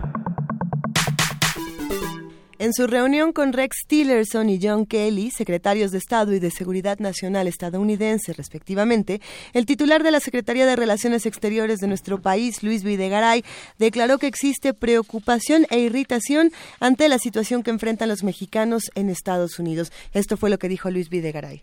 aseguró que enfrentamos un panorama en el que sobresalen políticas que podrían ser perjudiciales para el interés nacional y de los mexicanos y que no jurídicamente posible, que no es jurídicamente posible que, cito literalmente, que un gobierno tome decisiones que afecten a otro de forma unilateral. Cierran comillas, por lo que las decisiones que afectan a ambas naciones deben ser resultado del diálogo y del acuerdo. Videgaray anunció que en esta visita se acordó con los secretarios estadounidenses asumir una responsabilidad compartida respecto al tránsito de migrantes en nuestro país. Y bueno, haremos un análisis de esta visita, el balance, quiénes participaron, con qué nos quedamos. Todo esto lo hacemos con el doctor Javier Oliva, con quien precisamente hablamos el día de ayer. Ustedes saben que Javier Oliva es profesor investigador de la Facultad de Ciencias Políticas y Sociales de la UNAM. Buenos días, Javier Oliva, ¿cómo estás? ¿Qué tal? Buenos días. Eh, saludos al auditorio de Radio UNAM, Luisa. Eh, eh, muchas gracias eh, por la oportunidad de participar. A ver, ¿en qué nos quedamos desde ayer, Javier Oliva? Eh, estábamos en una cosa, pasaron muchas. ¿Cómo, cómo podemos ver la Pasaron visita? muchas y parece que no pasó nada, salvo que reapareció Osorio Chong, que te tenía tan inquieto. Javier ¿Dónde Oliva. estaba Osorio Chong? Sí. Exactamente. Reapareció Osorio Chong y ya no estuvieron los secretarios de la Defensa y de Marina, por ejemplo. También es importante eh, valorarlo, que eh, al, al final eh, la presencia del secretario de Hacienda, eh, al menos yo no he visto que haya sido eh, reportada, y esto eh, también da una idea de la del contenido general de la de la agenda. Y yo comenzaría por este error que traen la mayor parte de los diarios impresos en México, de, en donde hablan de una contradicción entre Donald Trump y el general Kelly, eh, responsable del Departamento de Seguridad de la Patria, en donde dice Kelly que no utilizarán militares y eh, Trump dice que eh, la- las operaciones serán eh, eh, de carácter militar. No hay ninguna contradicción. La Constitución prohíbe la utilización de las Fuerzas Armadas dentro de Estados Unidos en cualquier circunstancia, digamos, en condiciones de paz. Es decir, Trump no podría bajo ninguna forma, porque necesita la autorización para hacerlo, pero la Constitución de Estados Unidos no lo contempla. Eh, es decir, Kelly lo único que hizo fue ratificar lo que la Constitución dice. Entonces, eh, incluso en la nota completa que leí en el New York Times, el, el vocero de la Casa Blanca, Spicy, eh, señala que eh, cuando Trump alude al tema de militar se refiere a que serán operativos muy precisos y muy bien organizados. Entonces no hay, no hay, yo no veo ninguna ninguna contradicción. Lo que sí eh, observo es que en el en el proceso de los acuerdos eh, eh, bilaterales va a persistir el tema de la, de la deportación. Persisto en señalar que lo que tendría que hacer en todo caso el gobierno mexicano es ayudar a que los migrantes permanezcan en Estados Unidos porque eso es lo que quieren, no aceptar la deportación como un hecho consumado.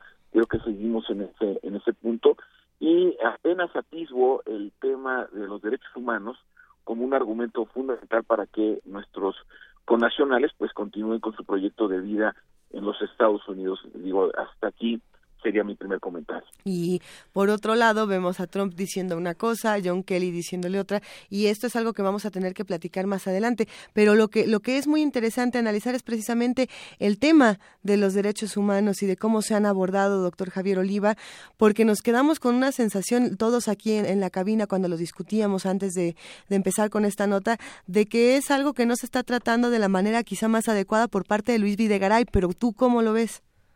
Eh, yo, yo, yo insistiría eh, precisamente, y como lo comentábamos ayer, en la reactivación de estas eh, posibilidades o, o organismos que se encuentran ya eh, formalmente establecidos de diálogo entre los dos eh, países, de tal manera que la discusión no solamente se centrara en el ámbito bilateral. Yo creo que hay eh, otros aspectos.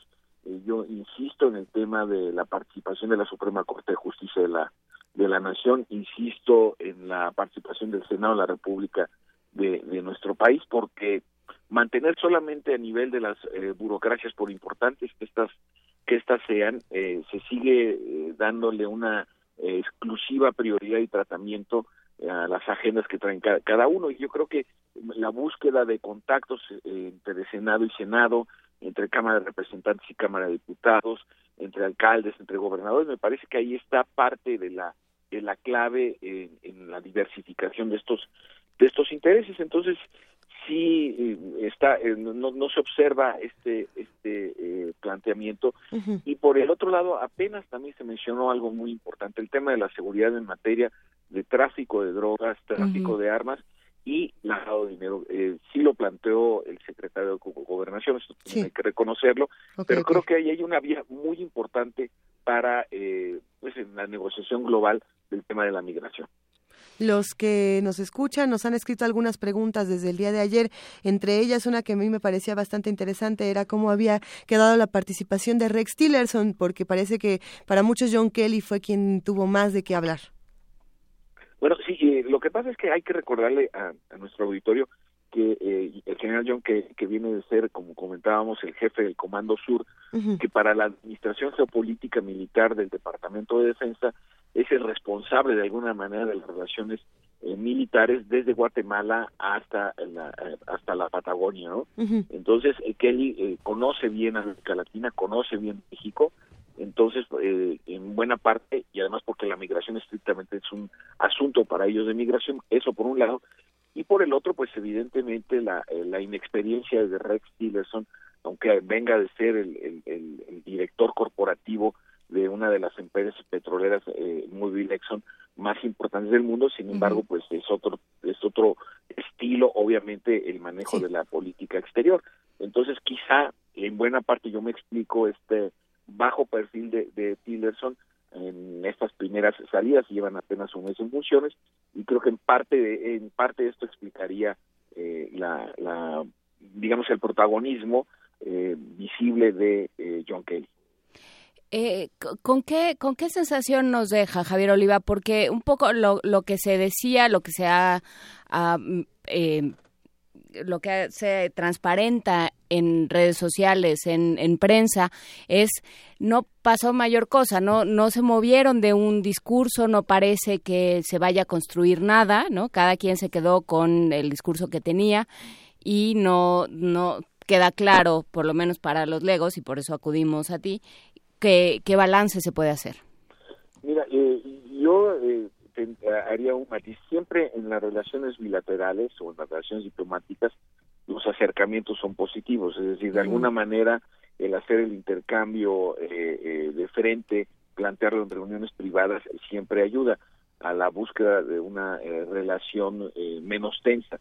Desde luego que habrá que ver cómo resultan las primeras medidas que siga aplicando Donald Trump en los, en los próximos días, porque allí es donde nosotros podemos encontrar eh, qué efectos verdaderos tuvo el, este, este acercamiento.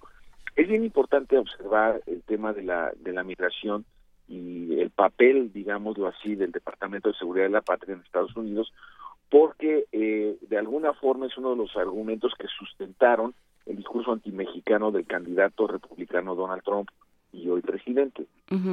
De tal manera que si en los próximos días vuelve a salir una eh, lo que para nosotros es un decreto ahí es una orden ejecutiva persistiendo en la en la eh, expulsión de los migrantes sin importar prácticamente su condición pues evidentemente el diálogo habrá sido eh, estéril y en todo caso hasta sería peor porque pues sería una especie de pérdida de tiempo de ambos lados e incluso para los funcionarios estadounidenses me refiero a, a Tillerson y a Kelly pues se, se sentía una una relación pues muy incómoda con, con, su jefe, es decir, el presidente Trump, porque pues estos acercamientos no tuvieron eh, ningún fruto.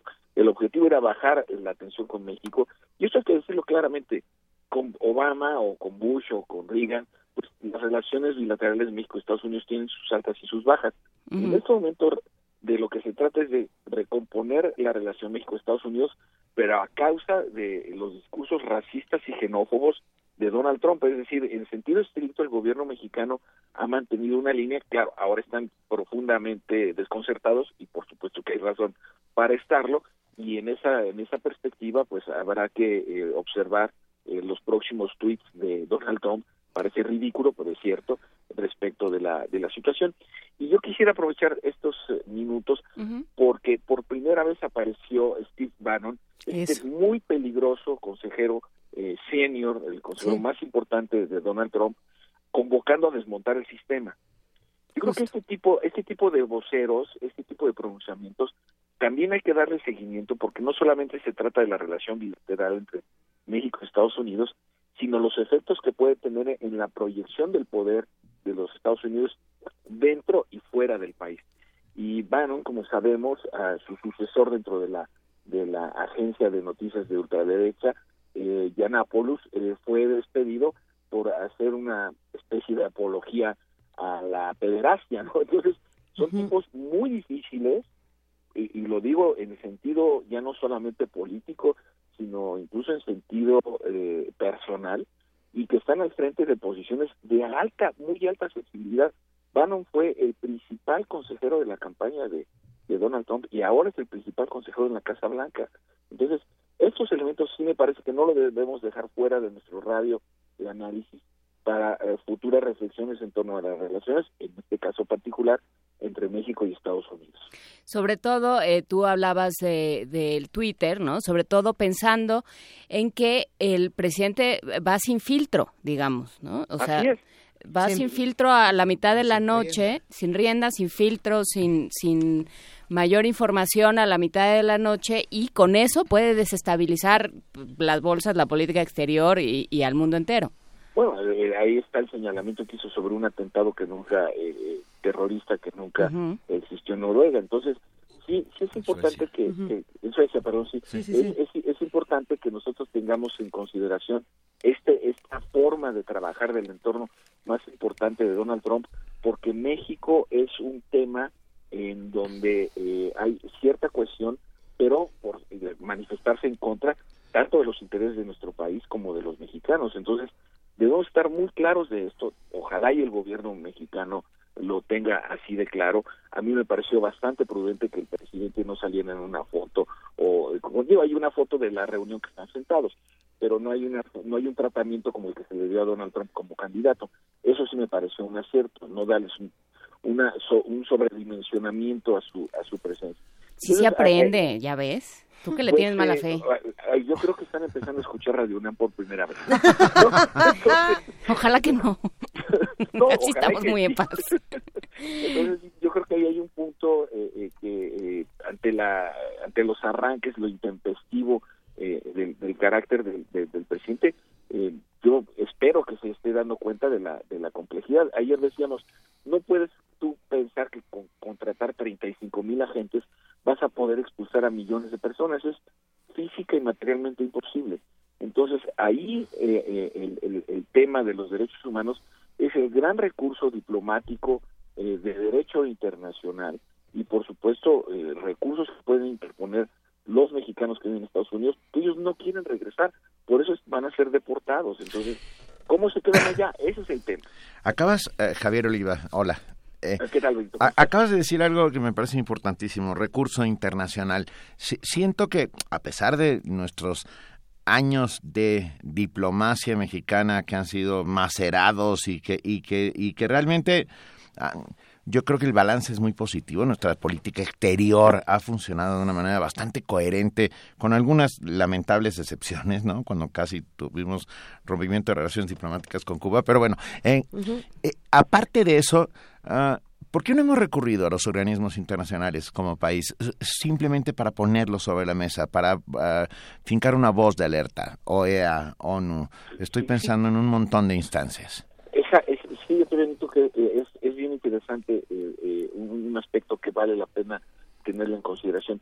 Yo creo que actuar diciendo es que no vamos a tolerar a ningún deportado que no sea mexicano, no, no lo vamos a aceptar, es, eh, es, una lógica elemental. Un error no se corrige con otro error. Lo que México debe hacer es muy bien, tráiganos a los centroamericanos, nos juntamos con los presidentes de Centroamérica, vemos cómo procesamos, cómo les ayudamos para que sean devueltos a su país, pero no los vamos a dejar en la frontera de manera eh, eh, inerme e indefensa. Entonces, este es el momento. Fíjense, fue muy interesante en el discurso del secretario de la Defensa el pasado domingo por el Día del Ejército allá en Puebla, señaló que va a haber en abril una reunión de defensa y seguridad de Centroamérica. a, mí me parece que eh, mientras otras áreas del gobierno mexicano están más enfocadas a un enfoque, más, perdón, están enfocadas hacia un despliegue, corrijo, hacia un despliegue georregional, eh, en este tratamiento específico de las relaciones con Estados Unidos seguimos sin activar estos estos estos foros y los apuntábamos ayer la conferencia de gobernadores del Golfo de México etcétera pero no no no están no están presentes. Ahí está la, Comisión Interamericana de Derechos Humanos la Corte Interamericana de Derechos Humanos eh, hay organismos que pueden ser útiles y la los que pueden recurrir. Sí por supuesto bueno, eh, todavía creo que estamos en el primer acto de esta tragicomedia que se viene por encima nuestro. extraña zarzuela que estamos Extraña viendo. zarzuela. Ah, veremos qué va sucediendo y por lo pronto te agradecemos enormemente, Javier Oliva, profesor e investigador de la Facultad de Ciencias Políticas y Sociales, haber estado esta mañana y ayer con nosotros. Mañana descansas porque es sábado. No te, o sea, no te vamos a llamar porque no tenemos grabamos la intervención. porque no tenemos programa, pero muy pronto, porque obviamente esto sigue. Muchísimas Te- gracias, te Javier. mandamos un Buenas enorme abrazo. Benito, muchas gracias. Igualmente para todos, buen fin de semana. Buen fin de Gracias. semana. Primer movimiento.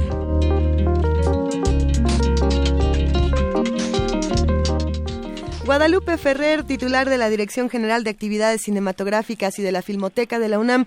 ¿Cómo estás? Muy buenos días. Muy buenos días, Luisa. Qué gusto escucharte, buenos querida Guadalupe. días, Benito, Oh. Juana Inés. ¿eh? Hola Guadalupe. Hola. Estamos muy contentos de que estés con nosotros. y a mí me encanta estar con ustedes. A ver, pero además nos da muchísima emoción hablar sobre este libro Miradas al cine mexicano que está editado por Aurelio de los Reyes. Siempre que hablamos de estos libros nos ponemos de muy buen humor, querida Guadalupe. Bueno, pues eh, tienen razón porque la verdad es que este libro que está editado por el IMCINE, pero coordinado por Aurelio de los Reyes y con el apoyo de la Academia de Historia, cosa que me entusiasma enormemente esto de la Academia de Historia, porque pues demuestra un interés por las reflexiones sobre el fenómeno cinematográfico mexicano y su carácter de fuente inobjetable de expresión no solo artística o en su papel de espectáculo, sino de reflejo de identidad, carácter, contexto, circunstancia de clase, desarrollo de una industria, acciones para crear una cinefilia crítica y análisis de los públicos. O sea, porque todo esto, como les platico toda la vida desde que nos conocemos, el cine lo aporta, ¿no? Y entonces trae unos artículos súper interesantes, son 35 ensayos con autores de primera línea eh, dedicados a la investigación cinematográfica. Solo les voy a comentar un poquito algunos de ellos. Por ejemplo, en De Nobleza Baturra a El Charro, desintegración de la comedia ranchera que eh, desde el propio Doctor de los Reyes, ahí hay un análisis que va desde los años 30, eh, con allá en el Rancho Grande, de Fernando de Fuentes, hasta Lola la trailera de Raúl Fernández en los años 80. Y muestra cómo el cine mexicano pasó de esas iniciales cintas del género que, como dice el autor, caracterizan a las producciones de los años 30 como las que se proponían mostrar la esencia del alma nacional. No pueden olvidarse de Tito Guizar cantando con su Mm. guitarra, ¿verdad? Y ahí, en ese momento, en esos 30, los realizadores aprenden a integrar la música y las canciones a la película en la búsqueda del público del país, pero reflejan el modus vivendi de sus personajes, su hábitat, sus costumbres para recorrer el camino que las ubicará. Y ya en las últimas décadas del siglo XX, los filmes cercanos a este género mostrarán su contemporaneidad ya sin nostalgias de la hacienda victoriana, perdón, eh, porfiriana, liberada de las reconstrucciones históricas, y así, aunque estas cintas no escapan a las características típicas del western, la serenata, las peleas de gallos, ¿no?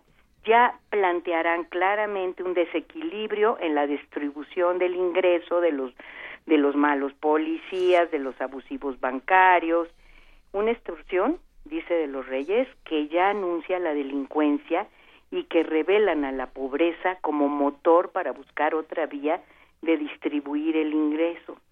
Es súper interesante el análisis que hace Aurelio, pero por ejemplo hay otro análisis que eh, a nosotros pues lo tenemos como bastante presente en términos de, de lo que fue la época de, de oro del cine mexicano, pero que continúa hasta hoy, que es un análisis de un ensayo de Julia Tuñón que se llama En lloro, luego existo, el melodrama mexicano del cine clásico y de fin de siglo. Y ahí eh, Julia aborda el melodrama, o sea, cómo está constitu eh, constituido su lenguaje narrativo y cómo atraviesa todas las narrativas populares en las distintas artes. Claro. Y eh, cita a Martín Barbero, eh, que a Jesús Martín Barbero, que ubica al género como el molde más ajustado para decir el modo de ver y de sentir de nuestras gentes. O sea, por supuesto que somos de origen, desde que nacimos como, no sé, países melodramáticos, ¿no? Entonces, en su recorrido por el siglo, dice Tuñón, ¿no? El género da cuenta de cómo las personas se imaginan a sí mismas y a su sociedad y estructura, eh, cómo es un código de comprensión que configura nuestra idea del mundo. Todo lo que alguna vez fue vivido directamente se ha convertido en una representación. Y hay un eh, juicio que me gusta mucho con respecto a cómo avanzó la presencia del melodrama en nuestro en nuestros eh, tiempos y dice que en el melodrama clásico los protagonistas hablaban de esperanza, dignidad y honor y en el actual se aspira a la felicidad más que al deber, a colmar el deseo más que a cumplir la ética. Aquellos se cargaban de trascendencia, mientras que el esteticismo de finales del siglo XX la cierra, aunque se mantenga el tono grandilocuente y el gusto por los extremos en unas y el morbo desatado con el pretexto de ser críticas en otras.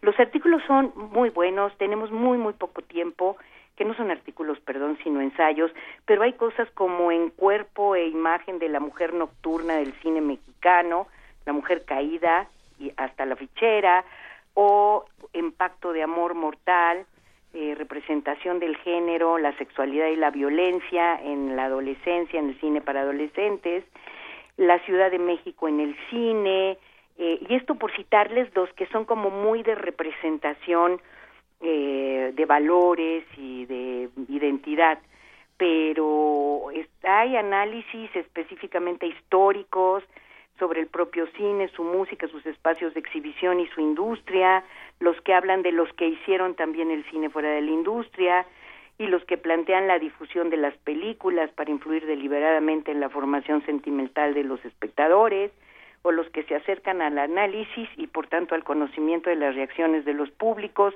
son 100 años de historia. La verdad que vale muchísimo la pena acercarse a estos dos volúmenes porque, pues como lo contamos todo el tiempo, esta posibilidad aumenta nuestro conocimiento sobre nosotros mismos y de cómo nos concebimos. Así que son dos tomotes, 700 y pico de páginas, pero como son ensayos se pueden leer uno a uno y, y disfrutarlos mucho. Y, pensar junto con ellos y ver el cine de, de otra forma. Guadalupe, muchísimas gracias por platicarlo con nosotros esta mañana. No, bueno, pues me da mucho gusto. Te queremos, Guadalupe Ferrer. Te mandamos un abrazote. Besos y abrazos, Guadalupe. hasta luego, besos. Hasta luego. Bye. Y siendo las 8 de la mañana con 59 minutos, nos vamos a nuestro corte. Primer movimiento. Hacemos comunidad.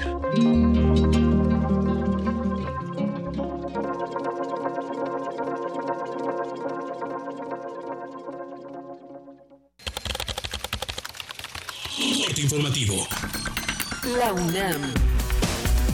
Al inaugurar la 38 edición de la Feria Internacional del Libro del Palacio de Minería, el rector de la UNAM, Enrique Graue, afirmó que el patrimonio más importante para México es la cultura. Y esta feria es una expresión de la cultura nacional, porque el mundo ha caído en los fenómenos demagógicos de la posverdad, porque nuestro acceso a la información se vuelve cada vez más fácil e inmediato sin que se hayan desarrollado las suficientes habilidades críticas de lectura para poder discernir la información que recibimos.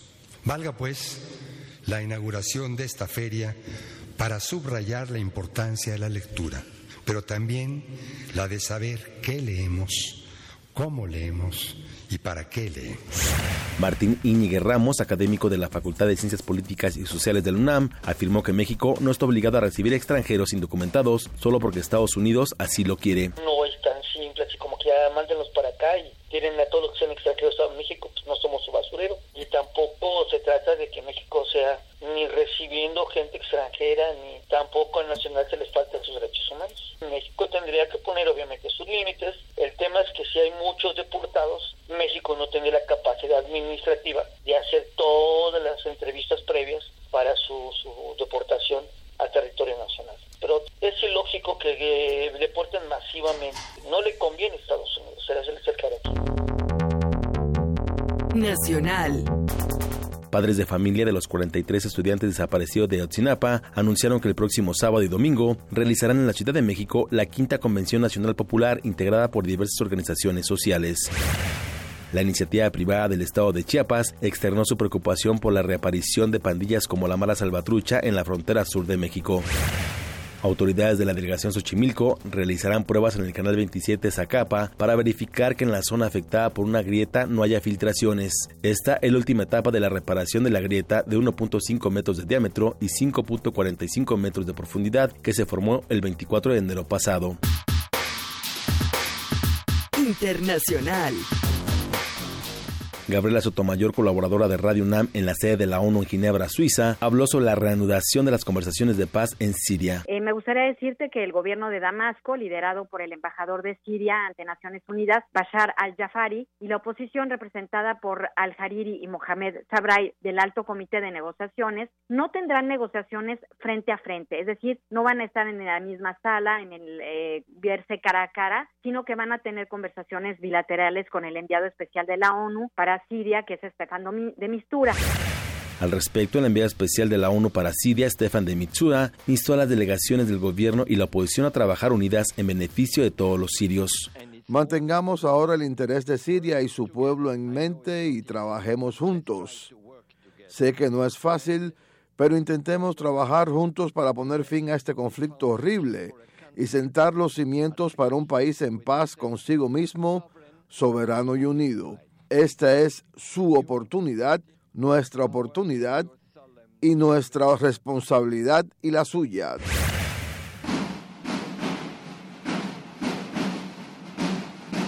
Un día como hoy. Este 24 de febrero se conmemora el Día de la Bandera. Los colores verde, blanco y rojo fueron utilizados por primera vez por Agustín de Iturbide en 1821, con la finalidad de darle identidad al ejército trigarante que consumó la independencia de nuestro país.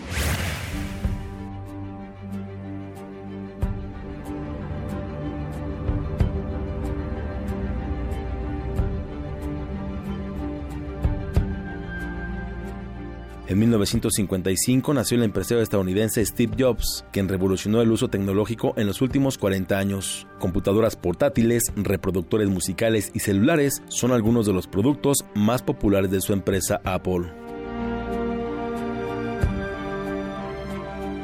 Hasta aquí la información. Buenos días.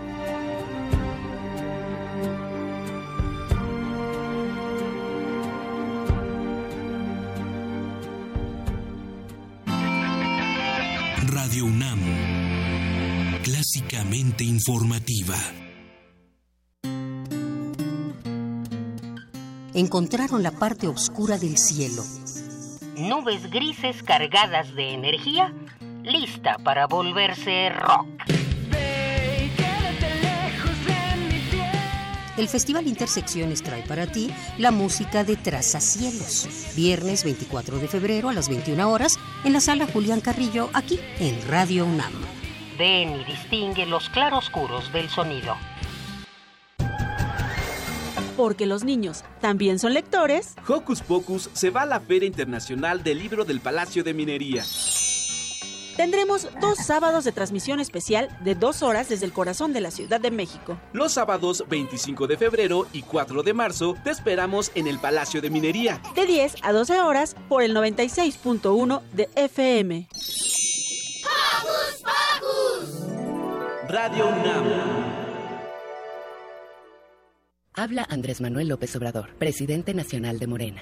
Es claro que no todos somos iguales. Ahora con lo del gasolinazo, los legisladores de Morena fueron los únicos que no votaron por los aumentos en los precios de los energéticos. También está quedando de manifiesto que los de la mafia del poder no quieren dejar de robar, no tienen llenadera. Por eso tenemos que unirnos, sin distinción de partidos. Tenemos que buscar la unidad. Vamos a lograr entre todos el renacimiento de México. Morena, la esperanza de México más de 450 corazones reunidos en la sala Nezahualcóyotl para fusionar sus voces y lograr una armonía. Todos podemos cantar. No te pierdas el concierto de clausura del primer Festival Internacional de Coros Universitarios, conducido por Ana Patricia Carvajal Córdoba. Sábado 25 de febrero, 9 de la noche, 96.1 FM, Radio UNAM. El siglo XVI, conocido como Cinquecento, es un heredero del humanismo que funda la estética de lo extraordinario y nunca es menos clásico que cuando piensa que es clásico. Te invitamos a participar en Invocación del Último Renacimiento, el Renacimiento Insólito. Curso a cargo de Otto Cázares, vasto recorrido por el manierismo italiano y el Renacimiento francés. Todos los sábados de marzo, de las 11 a las 14 horas. Adolfo Prieto, 133, Colonia del Valle, cerca del Metrobús Amores. Mayores informes al 56 23 32 72 y 73. Radio UNAM.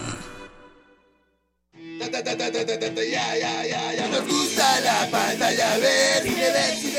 Sí, este año nos pusimos punks. El retorno a la razón. Diario vivo del FICUNAM 2017. Escúchalo a las 20 horas a partir del 21 de febrero y hasta el 1 de marzo por el 96.1 de FM, Radio UNAM. Mueve la cabeza al ritmo del cine. Hace 100 años, los constituyentes promulgaron la Carta Magna que une a los mexicanos, la que por primera vez plasmó los derechos sociales y de los trabajadores. Su cumplimiento nos permite vivir en democracia, defender nuestra soberanía y hacer valer el Estado de Derecho. Conocerla es la mejor forma de celebrarla. 2017, año del centenario de la Constitución Política de los Estados Unidos Mexicanos. Secretaría de Cultura, Gobierno de la República. Dejar huella en cada aula de la UNAM es un deber de un verdadero Puma. Deja tu huella y apoya Fundación UNAM a de cara a miles de universitarios. Súmate 5340-0904 o en www.funam.mx. Contigo hacemos posible lo imposible. En 1976, la inconformidad se volvió estridencia. La rebeldía, un lenguaje de protesta. Llega a México la exposición Punk, sus rastros en el arte contemporáneo. Más de 40 artistas nacionales e internacionales exponen alrededor de la influencia de este movimiento en el arte contemporáneo. Museo Universitario del Chopo. Hasta el 26 de marzo. Más información en www.chopo.unam.mx. La noche es para la resistencia. Los viernes para celebrar la vida. ¿Cómo empiezas el fin de semana? En Resistencia Modulada queremos saber. El Buscapiés. La radio brújula para las noches de viernes.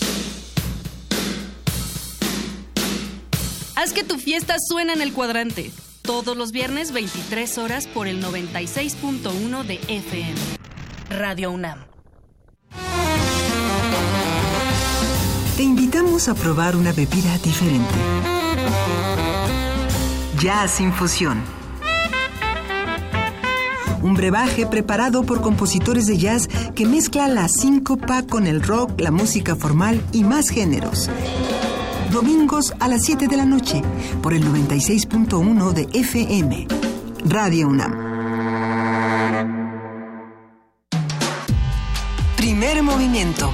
Podcast y transmisión en directo en www.radiounam.unam.mx.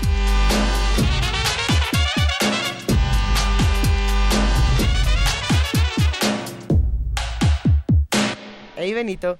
Venga, son las 9 y 10 de la mañana de este 24 de febrero. ¿Hoy es Día de la Bandera? Ah, mira. Que dicen por ahí que es Día de la Bandera. Hoy es Día de la Bandera, nuestro tercer Día de la Bandera en primer movimiento. Ah, es que ayer hicimos las cuentas. Luisa Iglesias, ¿qué está pasando? No sé qué está pasando, pero... despertó la bandera de Luisa. Lo celebramos de la siguiente manera, compartiendo precisamente información que nos proporciona la universidad. Esa es nuestra manera de celebrar. Así es. Recuerdan en la Facultad de Ciencias Políticas y Sociales en la UNAM la trayectoria del maravilloso Rodolfo Stavenhagen sociólogo y antropólogo, que enriqueció la manera de entender a los pueblos indígenas. Desde aquí un abrazo a la familia de Rodolfo Stavenhagen. Nuestra compañera Virginia Sánchez amplía la información.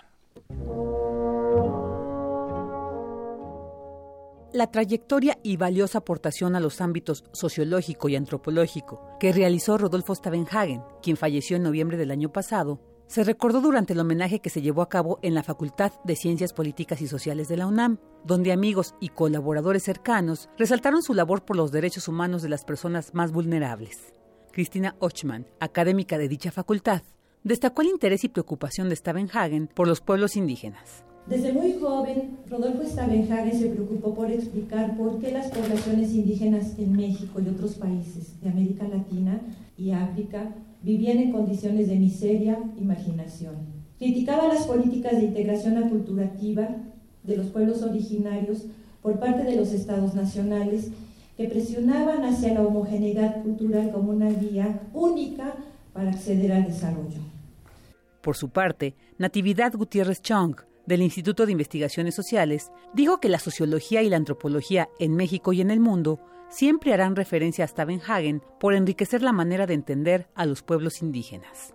El interés por los pueblos indígenas también tiene un rasgo muy importante que es saber cómo profundizar en ese México profundo, ese México profundo que es también una visión de su gran amigo, ¿no? Guillermo Bonfil, que tampoco ya está con nosotros, y con ese México profundo él empezó a investigar que eh, o podía ver con claridad que los pilares de la nación mexicana, que a veces lo celebramos con mucho entusiasmo, el indigenismo y el mestizoísmo, por otra parte, han inhibido el desarrollo y el potencial liberador de la riqueza cultural de los pueblos indios. También se contó con la participación de Héctor Díaz Polanco, del Centro de Investigaciones y Estudios Superiores en Antropología Social, Leonel Durán Solís, del Instituto Nacional de Antropología e Historia, Fernando Castañeda Sabido y Claudia Bodek Stavenhagen, quien moderó la mesa. Para enriquecer el homenaje, se montó una exposición fotográfica del connotado antropólogo. Para Radio UNAM, Virginia Sánchez. Primer movimiento.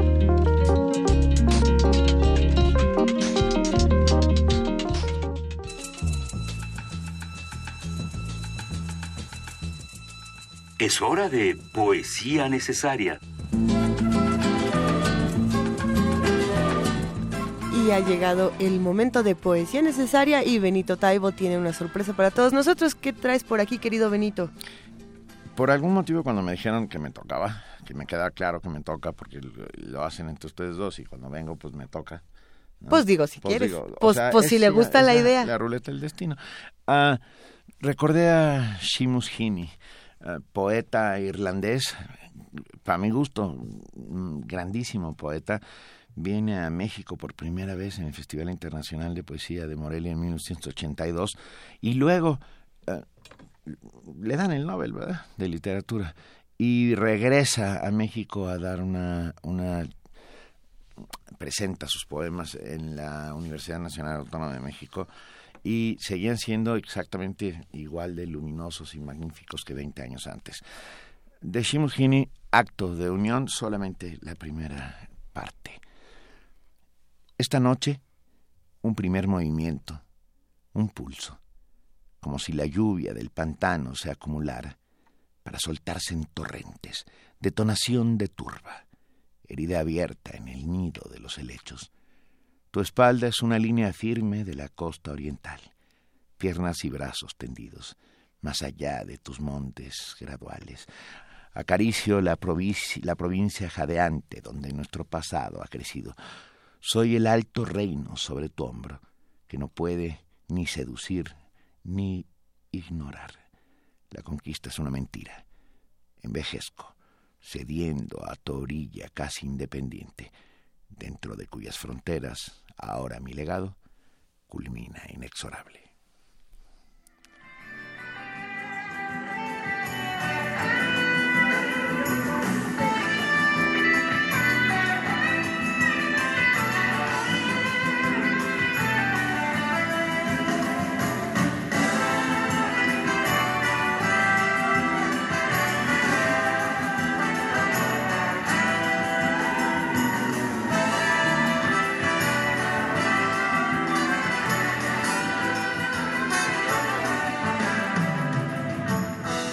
Quizá porque sigue jugando en tu Escondido tras las cañas duerme mi primer amor, otro músico por donde quiera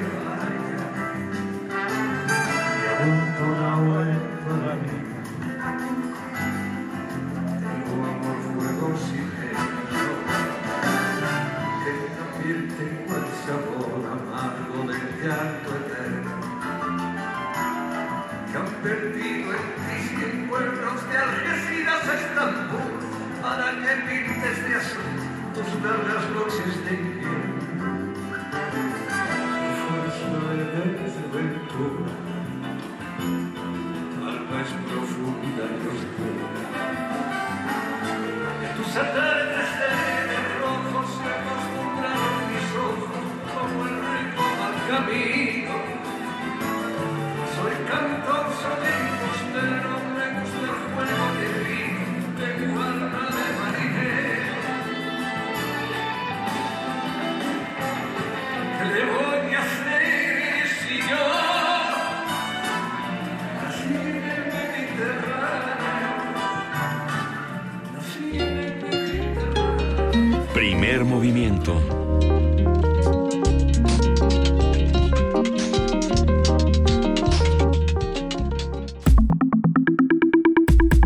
mesa del día.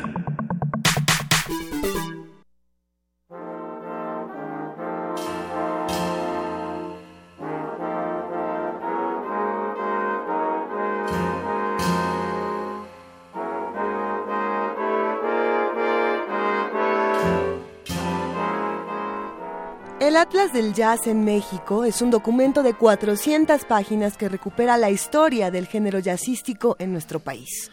En este volumen, el historiador y periodista Antonio Malacara revela experiencias e información de viva voz de músicos y promotores de este género en Y- México. Y este libro es el resultado de tres años de trabajo durante los cuales Malacara recopiló nombres de músicos, festivales, clubes, promotores, investigadores y programas de radio, que esto es algo que a nosotros nos encanta recordar, que precisamente se han dedicado a lo largo de los años a promover el jazz.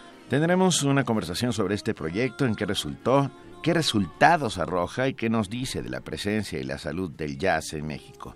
Y está con nosotros Antonio Malacara, periodista, investigador, escritor y columnista de La Jornada. Se dedica desde hace más de 20 años a, a- especializadamente a la investigación del jazz en México. Antonio, bienvenido, muchas gracias. No, gracias a ustedes. Buen día. Antonio, te da la bienvenida precisamente Iraida Noriega con los pequeños detalles, esto que estamos escuchando de fondo mientras sostenemos esta conversación para hablar del Atlas del Jazz en México. ¿Cómo ha sido todo este proceso que ha tenido una serie de resultados maravillosos a lo largo de los años? Sí, sí, sí, resultados que en realidad nos han sorprendido a propios y, y a impropios también, a todo mundo. Yo sabía que había jazz en todo el país. Estaba seguro que había jazz en los 32 estados porque lo había visto a través del tiempo. Pero honradamente nunca imaginé, lo confieso, nunca imaginé que fuese tanto, que fuese tantísimo. Pero una vez que saqué la lupa para empezar a, ver los detalles, los intersticios, los, los asegúnes que pudiera haber en todos lados, fue sorprendente y sigue, sigue sorprendiéndome. Yo, yo me pregunto cuántos tipos de jazz caben en un país como este y lo digo porque eh, el jazz que se hace en nuestro país, el jazz mexicano, es muy distinto al que se hace en otras latitudes y, y no es lo mismo el jazz que podamos escuchar en la Ciudad de México que a lo mejor el que escuchemos en el norte, en el sur. Eh, es impresionante la variedad de tonalidades que podemos encontrar. Claro, claro. De por sí, un mismo tema de, de jazz nunca va a sonar igual ni con el mismo intérprete, ¿no? Pero sí, sí, sí, tienes razón. El, el, jazz que se hace en México y en las diferentes latitudes tiene particularidades muy específicas. En los tiempos que corren, el jazz ha permeado las músicas, no exagero, las músicas todas, Todas. y se ha fusionado, aunque la palabra fusión ya cada vez está más desgastada, pues, pero a través de los códigos del jazz se han rediseñado las músicas étnicas, eh, mestizas, las músicas locales de todo el mundo y México obviamente no es, no es la excepción. Es sorprendente cómo se está haciendo jazz con la música local mestiza de Oaxaca, con la de San Luis Potosí, con la de Ensenada, con la de Yucatán, con la de Veracruz, con todos lados.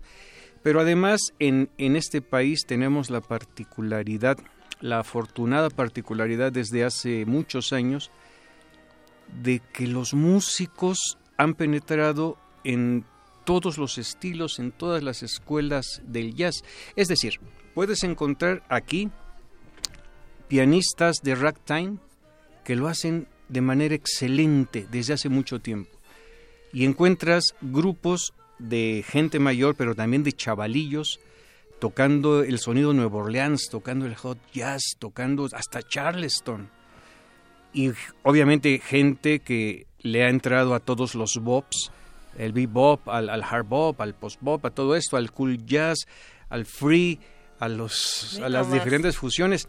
Es sorprendente. Esto lo he platicado con amigos de diferentes países y ellos también se sorprenden de que en México se atiendan todas las escuelas, digamos, tradicionales o, clásicas de la historia del jazz, pero que simultáneamente haya propuestas de, del jazz local. Perdón, Antonio, en todos estos años de investigación que te has echado el país de arriba abajo y que, has tenido corresponsales y amigos que te dan noticias puntuales, dime, ¿podemos hablar de alguna ciudad en nuestro territorio que sea como la más yacera de todas? No, no, no, no. Hay varias, hay varias y hay, hay diferentes este, motivos. Jalapa, por ejemplo, es muchísimo, muchísimo ya es el que hay ahí, pero porque hay una población flotante. Hay gente, chavales que llegan de todo el país, en serio, de todo el país, bueno, llegan incluso de Sudamérica a estudiar al Centro de Estudios del Jazz de la Universidad Veracruzana, Justamente.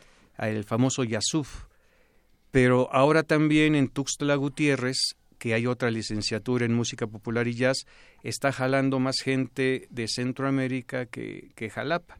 Entonces, Tuxtla, y no solo Tuxtla, en Chiapas está Comitán. En Chiapas se hace jazz en Comitán, se hace jazz en San Cristóbal de las Casas, obviamente en Tuxtla, pero también se hace jazz en Tapachula, en la última ciudad del sur del país. Mm. Estuve yo hace poquito en el Festival Tapayaz, que ya llega a su cuarta edición, y es sorprendente, es sorprendente. No hubo, el año pasado no hubo muchos dineros, bueno, casi no hubo dinero, de hecho, en Tapachula para su festival, Tapayas, y se limitaron, entre comillas, esto delimitaron a los grupos locales y algunos grupos de San Cristóbal. Pero la respuesta del público fue tremenda. Estaban llenos los locales también. Hay una efervescencia tremenda en todas partes. Hay, algo que a mí me llama mucho la atención y alguna vez platicando con un muy buen amigo universitario, él me decía eh, que el jazz, precisamente eh, eh, los núcleos de jazz en nuestro país y en otros países sí se relacionan mucho con las poblaciones universitarias, es decir, si tú tienes la Universidad de Jalapa, la Universidad Veracruzana, ahí va a haber jazz. en Austin, por ejemplo, en Estados Unidos, ahí está la comunidad jazzera porque ahí tenemos esta universidad donde se juntan precisamente muchísimos jóvenes, pero no solamente jóvenes, sino muchísimos maestros que tienen toda una, una cultura yacera tremenda. ¿Es cierto eso? O, claro que es cierto, claro que es cierto, pero no es exclusivo. es exclusivo.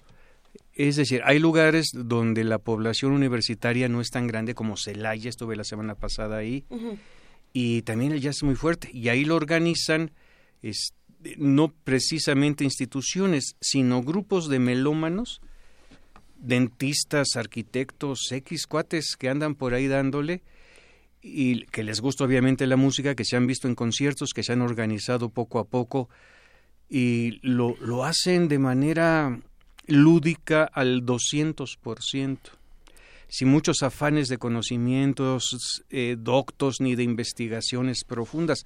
Lo hacen solamente por el placer de estar escuchando jazz con una copa de vino o de agua, ya depende de, del escucha.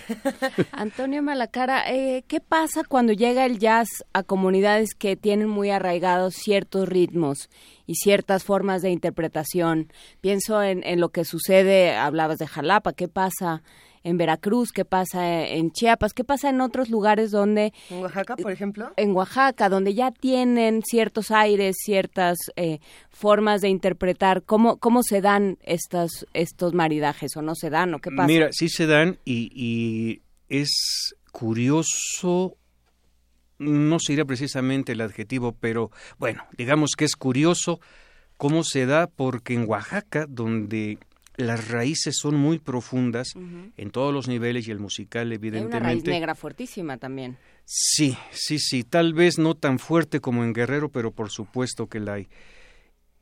Eh, llega un grupo de la Alta Mixteca y un percusionista de los valles de, de, Oaxaca que hacen un grupo que se llama Nundubayá y toman las chilenas tradicionales, toman jarabes tradicionales y los filtran por la gramática jazzística con resultados sorprendentemente bellos.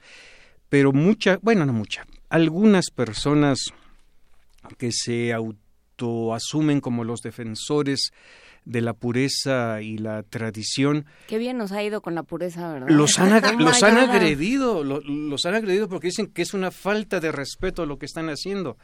Y créeme que los resultados son bellísimos, son tremendamente bellos.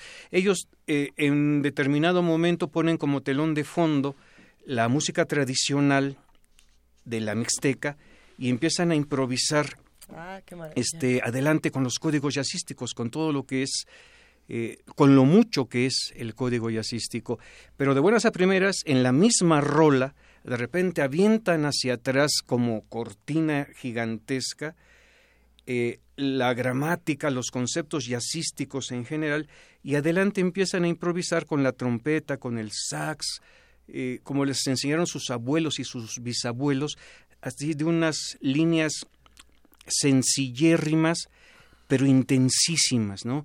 Tan sencillo como intenso. Eh, mira, me sigo emocionando.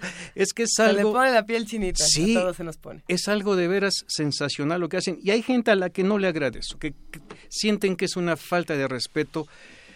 Pero bueno, pues cada quien su viaje, ¿no? Yo siento que es una propuesta de, de, de del diluvio que viene. Y lo, eh, que puede perdón, me quedé pensando en los mestizajes. El jazz es producto de mestizaje. El jazz es un mestizaje. Y si se vuelve una vez más a, combinar con otros ritmos, pues el mestizaje continúa. No, no entiendo. El rediseño. Maestro, estás diciendo exactamente lo que sucede. Ah. Ahorita el jazz es el mestizaje de mestizajes. Nació como música mestiza y ahorita es lo mestizo del mestizo. Claro, un segundito, Antonio Malacara. Eh, solamente vamos a Estamos a desenlazarnos de nuestra señal del 860 de AM. Muchas gracias a los compañeros de, AM. Pasan a su programación habitual y nosotros hacemos esta pequeña pausa dramática y volvemos con ustedes. Mientras hacemos esta pausa dramática, vamos a escuchar a Mili Bermejo. Hay amor. Sí, que es una pérdida lamentabilísima. Sí, sí, sí, sí.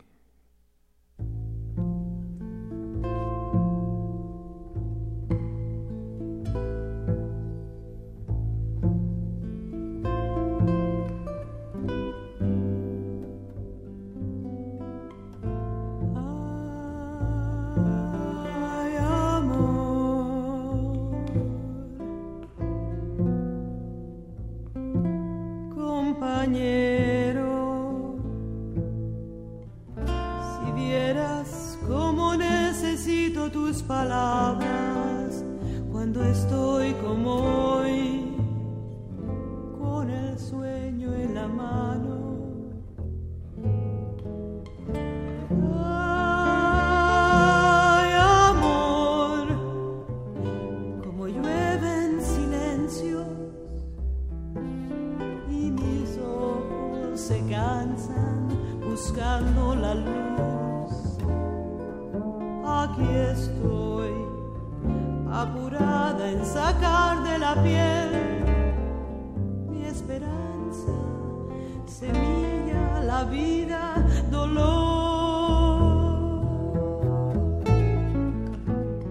fuera del aire estábamos platicando nada más y nada menos que con Antonio Malacara. Sí, y muy rápidamente decir que el martes pasado perdimos a, a Mili Bermejo, que junto con sus hermanas Margie y Tiki hizo yo creo que historia, ¿no? En la, en el, en la, en, la, en el jazz en México. Y, siguen haciendo. Y la siguen haciendo. Seguirán haciendo. El mes que entra aparece un libro de, de Mili. Este libro ella lo terminó a fines del año pasado. Es un libro sobre improvisación vocal en el jazz. ¿Eh? Y lo va a publicar nada menos que eh, en Boston. Lo va a publicar Berkeley Press. Que es una es uno de, de, los sellos o de las casas editoriales más importantes a nivel mundial en cuestión musical. Pues bueno, lamentamos profundamente la pérdida, la, la pérdida de Mili Bermejo gran jazzista mexicana y desde aquí le mandamos un abrazo a Margie y su hermana. Y seguimos inmortalizando. Sí, aquí en el fondo vamos a seguir escuchando más de Mili Bermejo y estamos platicando con Antonio Malacara. Precisamente fuera del aire tocábamos el tema de la responsabilidad de las emisoras radiofónicas de difundir el jazz, ¿no? Y de la importancia que han tenido históricamente en nuestro país. Por ejemplo, decíamos el caso de Imer con Horizonte que tiene esta programación continua de jazz, el caso aquí de Radio UNAM, eh, Radio Educación es otra estación que se ha dedicado muchísimo a difundir el jazz. ¿Qué ejemplos importantes encuentras en el Atlas del Jazz mexicano para, para hablar de, de la radio? Y, su relación tan profunda con el jazz. Mira, independientemente de los ejemplos específicos que pudiéramos mencionar, porque existen en todo el país, cuando yo entregaba en propia mano a algunos amigos conocedores de, del jazz, les entregaba, te digo, en propia mano el, el libro, el, el Atlas, me decían, ¿de veras están los 32 estados, güey? Y le digo, oye, pues ve el libro, ábrelo. Y uno me, me dijo incluso, ¿hasta en Tlaxcala? Y, dije, por supuesto, y en Tlaxcala hay un programa excelente de jazz con Aldo Castelblanc. La radio, la radiodifusión ha sido fundamental para la creación de públicos de, jazz desde hace muchísimos años. Aquí en, en, Radio UNAM, Panorama del Jazz fue parteaguas en el antes y el después de, del jazz en México, ¿no? con el maestro López Moctezuma desde hace muchísimo tiempo. Pero te repito, no hay un solo lugar en el país donde no haya una emisión jazzística. Algunos con más fortuna o más información que otros, pero todos con muchas ganas. Con... Y, de, y de todos estos hallazgos, ¿cuál fue el que quizá más te sorprendió en tus investigaciones, en tus recorridos eh, yaceros por el país? Mira, me ha sorprendido muchos, pero por ejemplo, lo que hace Ojama Oscar Javier Martínez en Oaxaca, es algo en verdad sorprendente porque no se limita eh, como otros compañeros que no pierden valía por esto, no se limita pues a poner un tema, a poner eh, una, una canción, una rola y decir quién va a tocar y cómo se llama el tema. Oscar hace investigación. De hecho, cuando yo empecé a escribir sobre el jazz en Oaxaca, él habló al periódico, consiguió mi teléfono y me habló para decirme, no, estás equivocado en esto y esto. Y el, el swing serrano no se dio en la sierra acá, sino que se dio en la sierra de allá. Y sabe muchísimo de jazz. no, me dice, no te vayas a molestar. Le digo, por favor. lejos de molestarme, te agradezco infinitamente que me estés haciendo este tipo de, de correcciones, ¿no? De cómo se da el swing en la sierra oaxaqueña. Bueno, él me sorprende por su enorme entrega, aunque le paguen 10 centavos por, por emisión. Me sorprendió también que es uno de los personajes que se ha aferrado a no hacer ni 10 segundos de radio si no recibe honorarios a cambio. ¿Y por qué apunto esto? Porque en la gran mayoría de los programas que son en todo el país, la gran mayoría de los que los hacen lo hacen de manera gratuita. ¿Por amor al jazz? Por amor al jazz, por supuesto. No habría otra razón, pero esto cae entre la ingenuidad y el error, porque dentro del el esquema de la oferta y la demanda, si llega una persona con una propuesta nueva, fresca, bien documentada, X, de hecho ya, ya ha pasado, no doy los nombres por no ofender susceptibilidades, pero les han dicho, pero ¿cómo quieres cobrar si fulano y sultano lo hacen gratis desde hace 10 años? No, pero mi propuesta es así, ya sabes. No, no, no, no, no. Aquí trabajamos de esta manera. Y eso se da en todas partes. Hay programas importantérrimos en San Luis Potosí, en Puebla, en Querétaro, en Monterrey, en Guadalajara. No, en Guadalajara sí cobran. Pero hay, hay lugares en, en muchas partes y programas muy bien hechos por amor al jazz pero creo que es contraproducente, es tremendamente contraproducente. Ah, Esto en el caso, sí. Rápidamente, nos llamó por teléfono Jair Hermoso para preguntar en dónde encuentran el libro, Antonio Malacara. Ya no hay libros, pero casi, casi te puedo asegurar que lo pueden encontrar todavía en los clubes de jazz, en los clubes de jazz de la Ciudad de México. Eh, yo vi algunos en el Nuevo Orleans, ahí frente al Mercado de las Flores en, en, Revolución, ahí en San Ángel.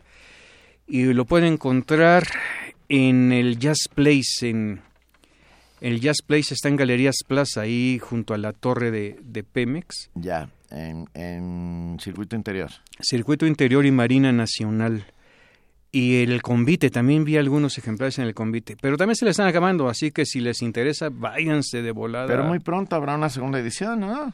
Va a ser, era originalmente una segunda edición, pero terminamos con un volumen 2.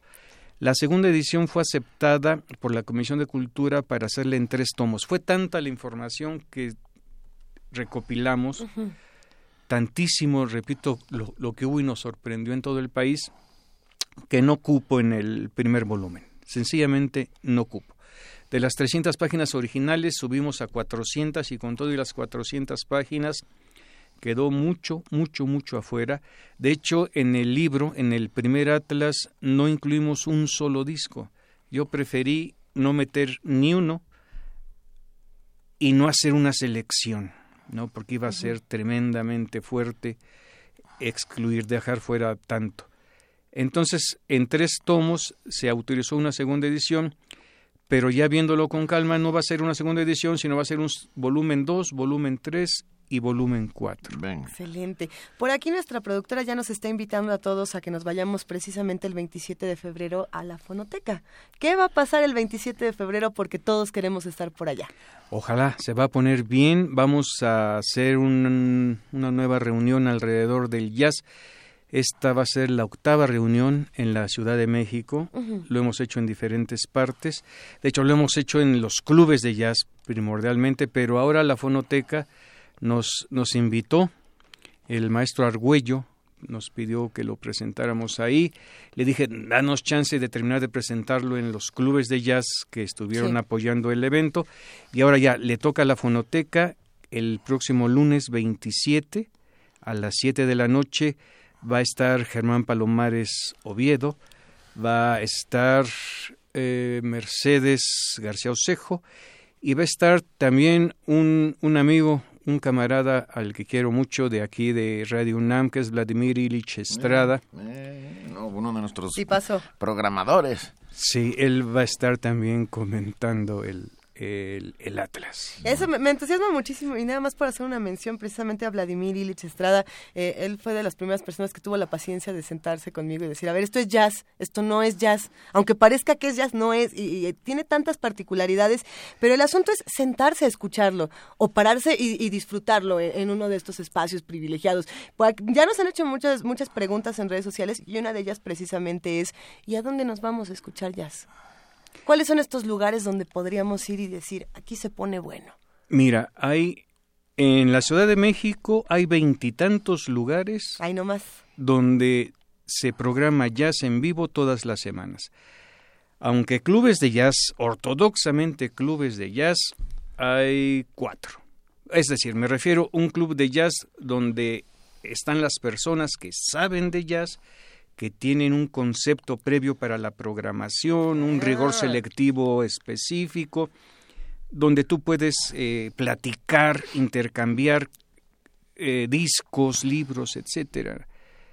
Pero hay veintitantos lugares donde, bueno, de repente algunos muy pequeños hacen a un lado dos mesas en la noche del jueves o del viernes y ponen un, un grupo de jazz, o restaurantes o una fonda, por ejemplo, como el Convite en la colonia Portales, ellos tienen Además de una, mira, se me hace agua la boca cuando digo el convite, porque su chef es de primera. Pero bueno, ellos tienen jazz cuatro veces por semana.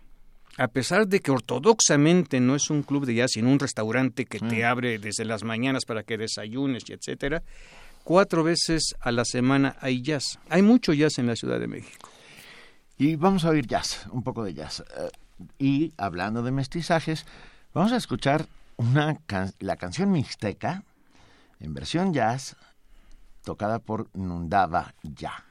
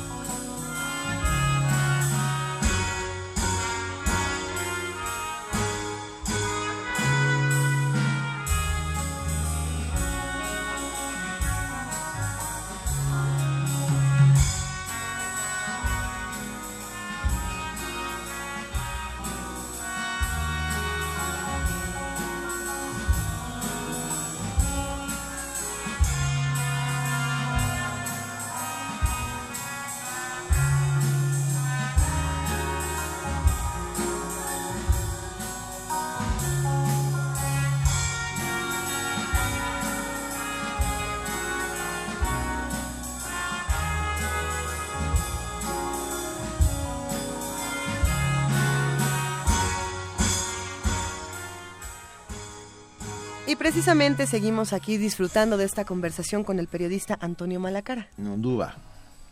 Nunduba Nunduba ya. Jazz. Esto es lo que estamos escuchando en este momento, lo estamos disfrutando muchísimo. Y por un momento estábamos platicando precisamente de por qué este, estos libros tan importantes, querido Antonio, se agotan, vuelan estos libros.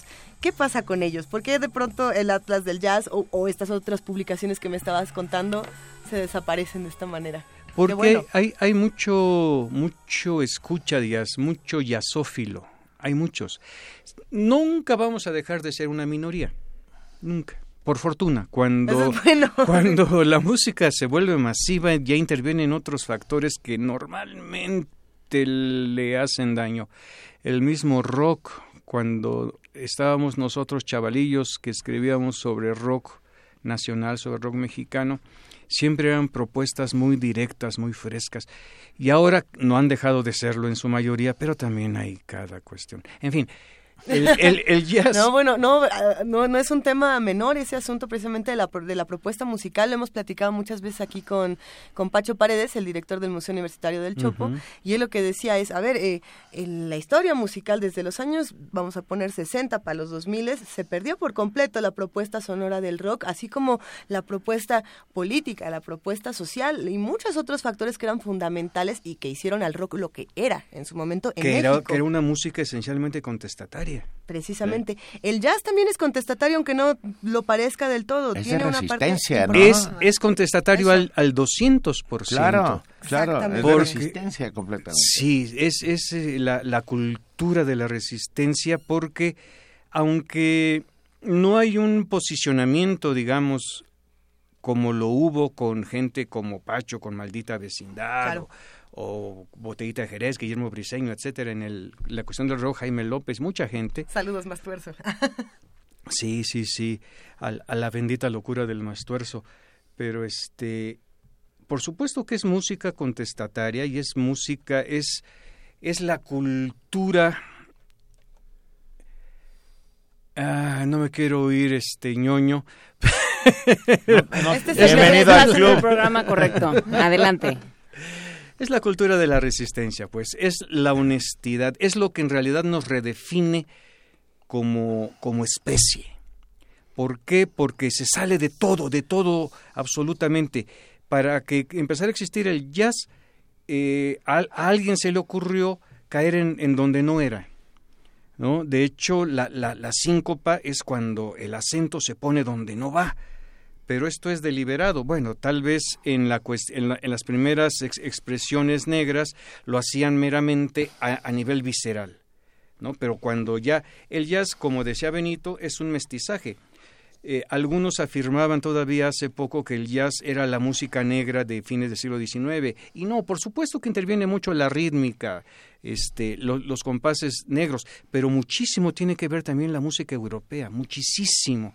Toda esta cuestión armónica ya recae y se conceptualiza con lo que viene después de la música de Nueva Orleans, y todo esto es música en resistencia, son conceptos que en realidad no le dan chance a que tú dudes como yo estoy dudando ahorita de cómo decirlo y que no se oiga ñoño. A ver, ya señorita Cometa rápidamente escribió y dice que Antonio nos diga cuáles son esos cuatro lugares para escuchar jazz. Uno de ellos fue el convite, ¿no? Ah, bueno, eh, de los clubes de jazz, es el 5 que, que está en el centro histórico, es el Jazz Place que está en galerías, es el Nuevo Orleans que está, en, en San Ángel y ortodoxamente pudiéramos hablar del convite. Vamos a decir que el convite, sobre todo porque los hermanos Aguilar, Edgardo y Alberto Aguilar, que son los que programan allí en el convite, tienen además de este lugar, que te repito, programa cuatro veces eh, a la semana jazz, ellos tienen dos festivales, dos, dos, festivales anuales también de, de, jazz y de música contemporánea. Es, es algo, este, Mira, si entran ustedes, perdón, si escriben a amalacara arroba mx, yo prometo al que escriba mandarle a detalle los teléfonos, las direcciones, los días y los horarios de todos los lugares donde se escucha jazz en el país. Venga, ah, te voy a escribir ahora mismo para luego contarlos aquí. claro que sí. Y, se piden muchas cosas, hay muchas dudas y muchos intereses en redes sociales con los que hacen comunidad con nosotros. Por ahí decían, queremos programas de jazz en Radio UNAM y hay que repetirlo. Panorama del Jazz con Aimes está todos los días a las 7 de la noche y es un programazo. Así como todos los domingos tenemos otros programas. Aquí la música que hace la diferencia, sí, pero creo que esto parece que está en AM nada más. Bueno, eh, para que tengamos en, el 96.1 y en el 860. Eh, y así tenemos muchísimas propuestas musicales. Otra duda que estaba era para ti, ¿cuáles son estos héroes del jazz mexicano? Los grandes héroes del jazz mexicano. Eh, Híjole. Bueno, ahí va otra vez. mi, ñoñería ahí va otra vez. cualquiera que agarre un instrumento musical para tocar jazz, créeme, cuando lo hacen en este país, de manera seria, entrecomillado esto de seria, eh, es un héroe. Es un héroe porque es un broncón, es un broncón subsistir del jazz. Aunque en México las cuestiones no son tan patéticas como en otros lugares. Hay un grupo que no hace precisamente jazz, pero tiene mucho que ver con él, que se llama, el de Yayo, se llama Paté de Foix. Paté de Foix, sí. Paté de Foix llegaron de Argentina, ellos dos, Yayo González y el maestro Perata, el, trompetista y cornetista. Y me platican que ellos allá en Buenos Aires andaban tocando en el metro y andaban tocando en las calles y que era casi, casi suicida.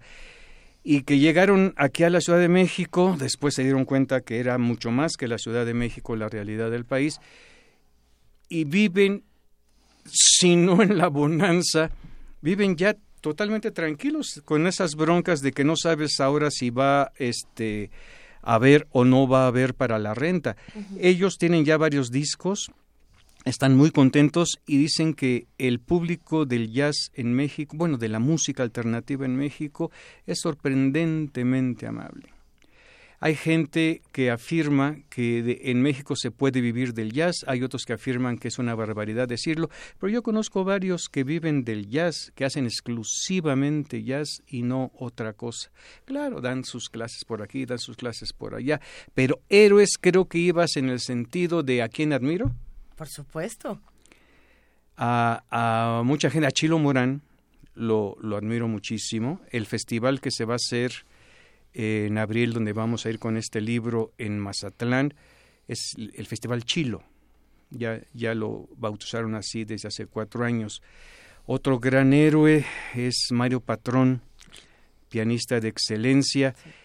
Habría muchísimos de los de los primeros, pero hay unas heroicidades más más más grandes que otras. Eh, sí, digamos el, chiste de que Dios decía que ahora ya no iba a haber colores en la piel, sino todos verdes, pero los verdes claro, de un lado y los verdes oscuros de otro.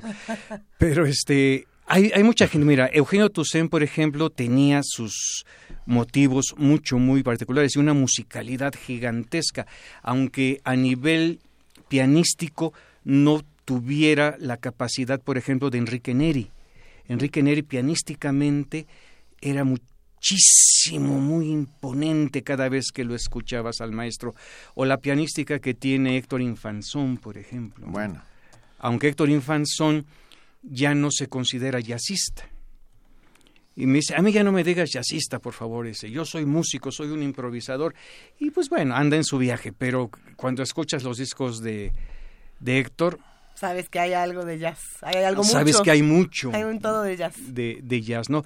Aunque él ahora ha estado desde hace un buen rato eh, estrenando obra sinfónica, y no solo en México, estuvo dirigiendo a la Filarmónica de, de Viena, y con un éxito tremendo, ya lo volvieron a invitar al maestro, tiene música de cámara de excelencia, al igual que la tenía Eugenio. Pero hay héroes como el que acaban de poner hace ratito de Nunduba ya, Onésimo García, es un trompetista oaxaqueño de la Alta Mixteca, que en realidad su heroicidad no viene nada más por la capacidad instrumental o conceptual que tiene para hacer su música, sino cómo se rifa cada día todos los días para poder mantener este proyecto a flote, ¿no? Es una heroicidad gigantesca y podríamos mencionar ejemplos en cada uno de los lugares. Eh, que, Israel Moreno, por ejemplo, de, de Chiapas, él para poder llevar el, el, jazz a la Facultad de Música de la Universidad de Ciencias y Artes de Chiapas, le costó tremendamente al, al, maestro poder hacerlo, ¿no? Yo lo admiro mucho por eso, además de que en la marimba, y el gilófono es, es eh, un, un, verdadero virtuoso, repito que su heroicidad es haber llevado esto y después haber aterrizado una licenciatura en música popular y jazz, con la ayuda fíjate, este es uno de los más grandes, se me van a escapar muchos, pero este es uno de los más grandes héroes para mí. Se llama Francisco Telles, pianista retirado. Él se retiró no porque ya no pueda tocar el maestro, sino porque tiene un hermano enfermo y se ha dedicado a cuidarlo desde hace dos años. Él eh, instauró un taller de jazz en la Escuela Superior de Música de Bellas Artes hace muchos años y con muchas broncas con mucha insistencia, aferrado. De los necios será el reino de lo cierto, decía Cuitláhuac Macías. Estaba a punto de firmarlo Efraín Huerta, ¿eh? Pero este, bueno, él logró hacer eh, la licenciatura, instauró la licenciatura en jazz en la superior y él les dio las guías necesarias en Tuxtla Gutiérrez para instaurar allá la licenciatura. Está Juan Alzate, Juan Alzate eh, saxofonista también de primerísima línea, pero que tiene el Yastival en Michoacán desde hace muchos años. Tiene tanto éxito el Festival de Jazz en Michoacán. En Michoacán, en Morel específicamente, hay muchos festivales. De hecho, su festival de música es uno de los más importantes del país, aunque ahí meten obviamente música contemporánea, música clásica, etcétera, música antigua. Hay un festival de cine también muy importante, hay un festival de teatro, hay dos o tres ferias de libro, pero el festival de jazz ha tenido tantísimo éxito en, en Morelia que llegan políticos y empiezan no a ponerle piedras, sino a soltarle ladrillazos al, al proyecto y a Juan Alzate en, en particular. Y ha aguantado el maestro, ha aguantado los cocolazos. Eh, este mes de marzo otra vez va con su, con su festival de jazz y lo lleva a diferentes municipios de, de Michoacán. Esto que hemos platicado de, que la creación de públicos es una de las deudas fuertes que tenemos, él lo asume tremendamente. Y además también es uno de los músicos que en realidad no le duele que otros músicos estén triunfando. Eso es importantísimo. Eso es importantérrimo. Eh, los músicos de jazz, y esto hay que decirlo, rarísima vez van a un concierto de otro músico de jazz. Rarísima vez. Tú ves algún músico en este país y en todas las ciudades, hablo en general, rarísima vez a un músico de jazz en el concierto de otro jazzista. Es, es algo, este... Que por favor repitas tu correo, Antonio, nos dice Víctor Vigueras. Es ama la cara, sí. arroba prodigy.net.mx. Y Diogenito nos pone un dedito en, el corazón y nos dice que no nos olvidemos, y tiene toda la razón, de Juan José Calatayud. Por supuesto. Ah. Entre los 12 libros que he publicado está uno dedicado, es la biografía de Juan José Calatayud. Ah, Se llama Juan José Calatayud, modelo para armar. Pues Nada más que la R la pongo ahí chueca en la portada para que pueda leerse modelo para amar y modelo para armar. Ah, qué y que Cortázar no salga de la tumba para reclamarme. Con esto nos despedimos esta mañana, precisamente invitando a todos a que el lunes 27 de febrero se vayan a la Fonoteca Nacional y disfruten de todas estas anécdotas de este maravilloso Atlas del Jazz en México. Y bueno, pues ha sido un verdadero placer, querido Antonio Malacara. Muchas gracias por habernos acompañado. Seguimos en contacto porque hay muchísimo que discutir. Muchísimas gracias a ustedes. Muchísimas gracias. Y recuerden que ya está la Feria Internacional del Libro del Palacio de Minería. De 4 a 6 de la tarde va a estar eh, Parvadas de Papel. Luisa Iglesias y Arfaxado Ortiz. Luis, Luisa Iglesias, Arfaxado Ortiz. y van a estar también eh, todos nuestros compañeros el fin de semana. Y nos vamos con una canción recomendada por Antonio Malacara, el trío El Norte de Roberto Sánchez Picasso. Y con esto nos despedimos. Esto fue, gracias Juana Inés de esa, gracias, querida Luisa Iglesias. Muchas gracias querido Benito Taibo. Es un inmenso privilegio poder estar aquí. Gracias Antonio Malacara. Ah, gracias a todos, gracias a los que hacen comunidad diariamente con nosotros. Esto fue Primer Movimiento. El mundo desde la universidad y Roberto Sánchez Picasso.